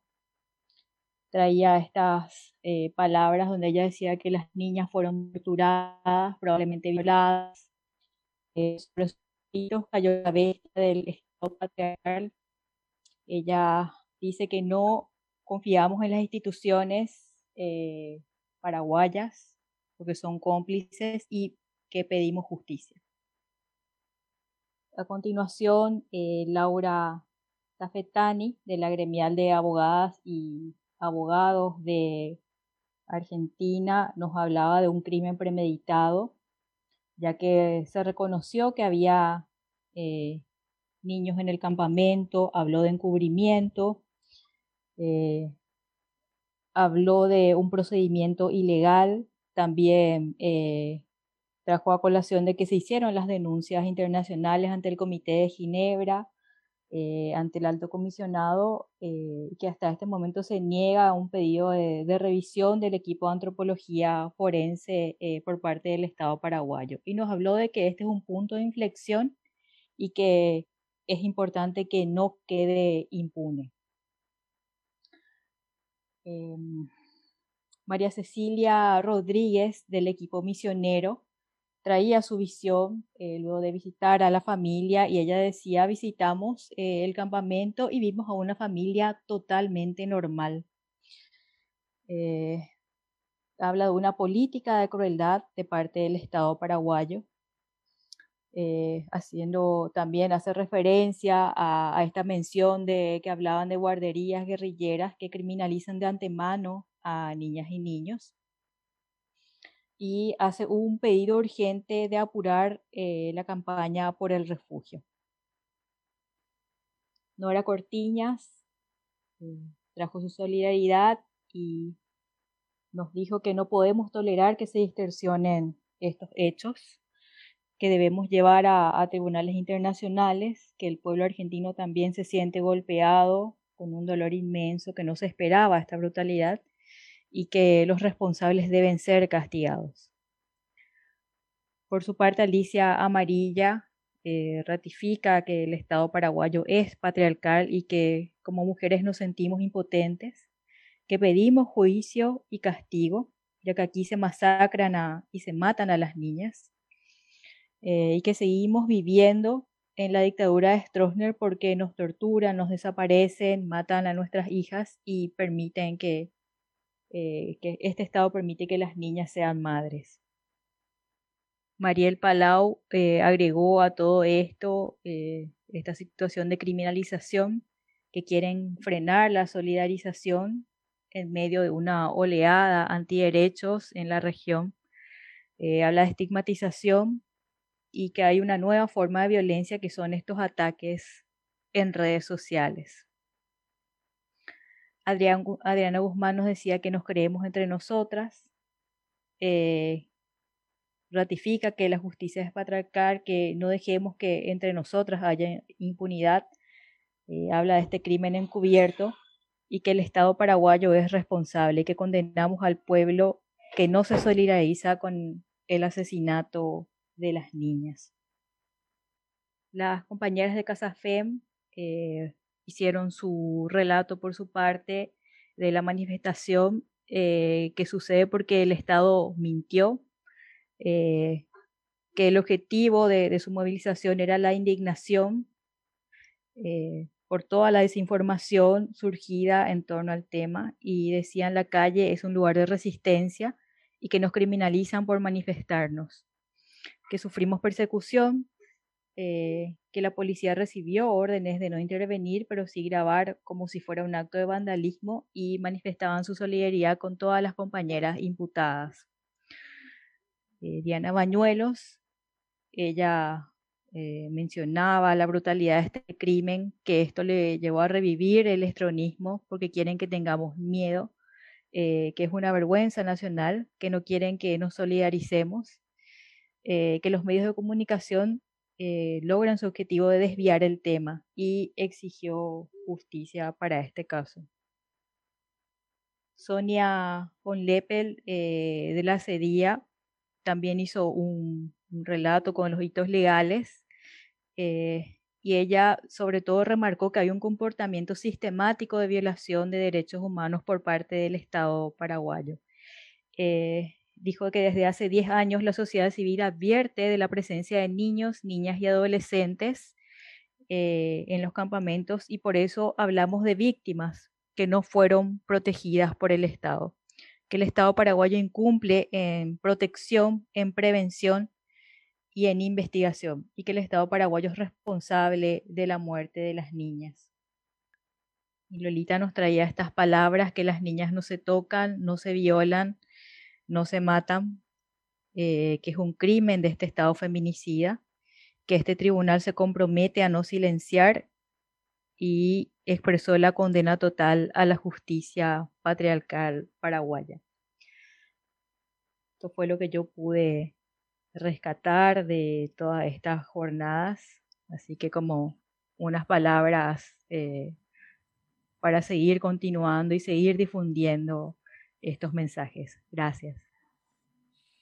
Muchísimas gracias, Laura. Realmente todo un arte poner tan sintéticamente estas casi más de dos horas, creo ya que estamos reunidas. Y creo que podemos pasar con Mabel eh, Casafem para que nos muestren el mural, cómo está quedando el mural que se está pintando en simultáneo a este, este encuentro. No sé si me escucha Mabel. Creo que no o no sé si Nati tiene una placa del mural. Hola compañeras, ¿acá me, escuchan? Muchísimas gracias por, por todo esto, les reagradecemos, es algo re simbólico y algo que por fin pudimos soltar, ¿verdad? Entonces, les agradecemos por esto, quisimos salir afuera para comentar un poco lo del mural que estamos haciendo, que es un proceso de hace días ya, que estamos pintando, ¿verdad? Porque por lo menos que las paredes hablen por todo esto, ya que no nos dejan manifestarnos, ya que no nos dejan solidarizarnos, igual estamos haciendo que las paredes hablen, ¿verdad? Entonces agradecerle a todas por su tiempo, por estar acá ayudándonos a sanar esto que es muy importante porque nosotras también pasamos por muchísimas cosas, pasamos por por persecuciones y que eso también afecta, ¿verdad?, la salud mental de las chicas y de nosotras. Entonces, como Diana estaba comentando también en un momento que fue muy fuerte, que decía que le recordó todo lo que era en la época de la dictadura, nosotras ahora recién sentimos esto, así que eh, le vamos a llamar a Yaisa para que venga a contar un poco. Hola, buenas tardes a todas. Eh, em, bueno, este mural que estamos haciendo es de memoria a las niñas, o sea que es algo muy, muy de corazón que estamos haciendo todas. Em, lo que nos enfocamos principalmente es lo que me dijo Akamabe, que ellas plantaban margaritas. Entonces lo que quisimos plasmar en el mural es justamente eso, las margaritas y la infancia. O sea, eh, quisimos mostrar la inocencia en este, en este mural, quisimos hacer algo bello, algo, algo que, simbólico que represente a, a la infancia, a las niñas. Hicimos, pusimos capullos que están a ellas creciendo, bueno, a, todo el proceso que sería una niña, ¿verdad? Y eso fue principalmente lo que quisimos plasmar. Y bueno, estamos ahora terminando con todas las chicas acá, con todo, con, con todo el apoyo, ¿verdad? Y eso. Em, bueno, gracias, eh, gracias a todos por todo lo que están haciendo también. Es de corazón también todo. Gracias.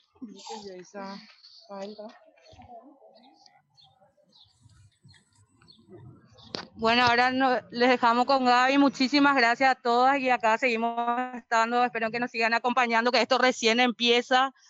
El mural está sobre Chile. Ahí Mariel está preguntando. El mural está sobre Chile antes de llegar al mall. Y como todas sabemos, la pared siempre es un problema. y es la que conseguimos, ¿verdad? Así que eh, gracias y le decimos de corazón, realmente nos sentimos acompañadas con ustedes y esperamos seguir sintiendo ese acompañamiento, ¿verdad? Porque como ya escucharon nuestras denuncias, es como que nos sentimos solas también desde algunas organizaciones, obviamente del Estado no se puede esperar nada, entonces nos queda más que nosotras, así que gracias compañera y a continuar con esto que recién empieza. Muchas gracias. Muchísimas gracias Mabel, Casafem, y en realidad, bueno, ya estamos llegando al final de nuestro juicio ético a la justicia patriarcal y, bueno, agradecemos a todas artistas, a todas las compañeras, las que cantaron, las que pintaron, las que dibujaron. Eh, agradecemos a todas las compañeras que, que fueron parte de este tribunal, a, eh, a, las compañeras de actrices argentinas que estuvieron en el rol de observadoras, a las cronistas feministas, todas nuestras compañeras comunicadoras que estuvieron haciendo un trabajo inmenso de comunicación y de ir relatando lo que iba pasando. Eh, eh, a medida que el juicio se iba dando. Desde luego agradecemos muchísimo, muchísimo a todas las personas que estuvieron en el rol de denunciantes, eh, contando sus testimonios. Agradecemos muchísimo a Miriam por, por esa fortaleza de estar hoy aquí, dando también su, su, testimonio. Muy especialmente un abrazo enorme para ella y para toda la familia. Entonces, creo que tenemos una foto grupal y tenemos una, no, unas placas primero. Yo ya me, ya me cambiaron el final, ya hubo varios cambios y ya estoy un poco perdida, pero creo que habían unas placas de cómo continúa esto, ¿verdad, Nati? ¿Cómo continuamos? Gaby, vamos a pedirle una canción más a Carla antes del cierre. ¿Sí? sí claro, claro que sí, antes del pues vamos A, Miriam está pidiendo la palabra, creo también. Entonces hacemos la canción de Carla, después la Miriam y hacemos el cierre, sí. Y después las, las placas de cómo continúa el proceso. Ok. Carla. Gaby. Hola. bueno, yo de verdad que verlas así, ¿verdad? Ver a Norita, a Lolita, a Claudia, a Nati, bueno, las que conozco, ¿verdad? y Adriana Guzmán, que personalmente no la conozco, pero casi es cátedra para nosotras, es cátedra para nosotras. La oímos, la escuchamos con mucha atención. Y bueno, a Miriam, porque pues este sistema no patriarcal, eh, capitalista, racista, ha expulsado a tanta, tanta mujer, ¿no? a Lolita Ayala, que también los pasa extrañando el terruño. Vengan segura, seguro, seguro, compañeras, que un día van a volver, un día van a volver. Este es su casa iba a volver. Voy a sembrar la semilla que heredaste. Voy a crecer las plantas que sembraste. Voy a cuidar los ríos que bañaste y a jugar los juegos que me enseñaste. Y un día van a volver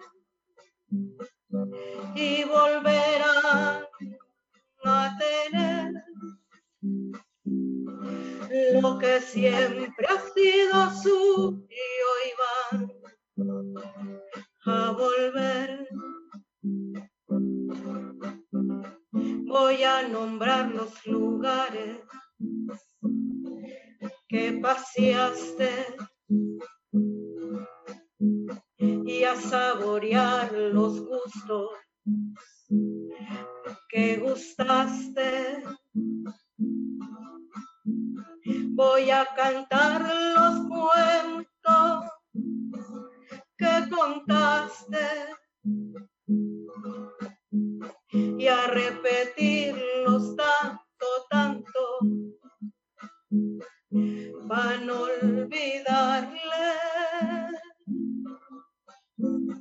Y un día van a volver, y un día van a volver. Este es su casa y van a volver.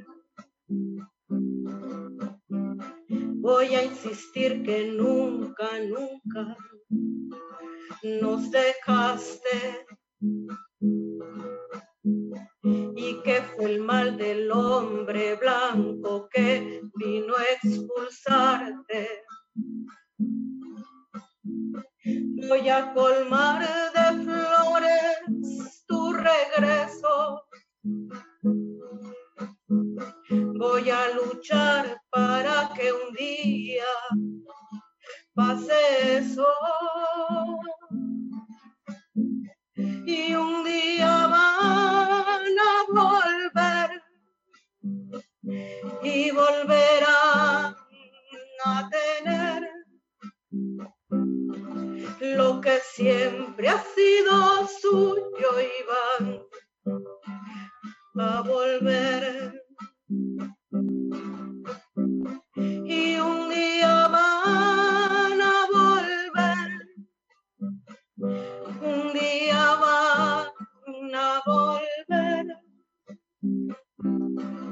Es su casa y van a volver.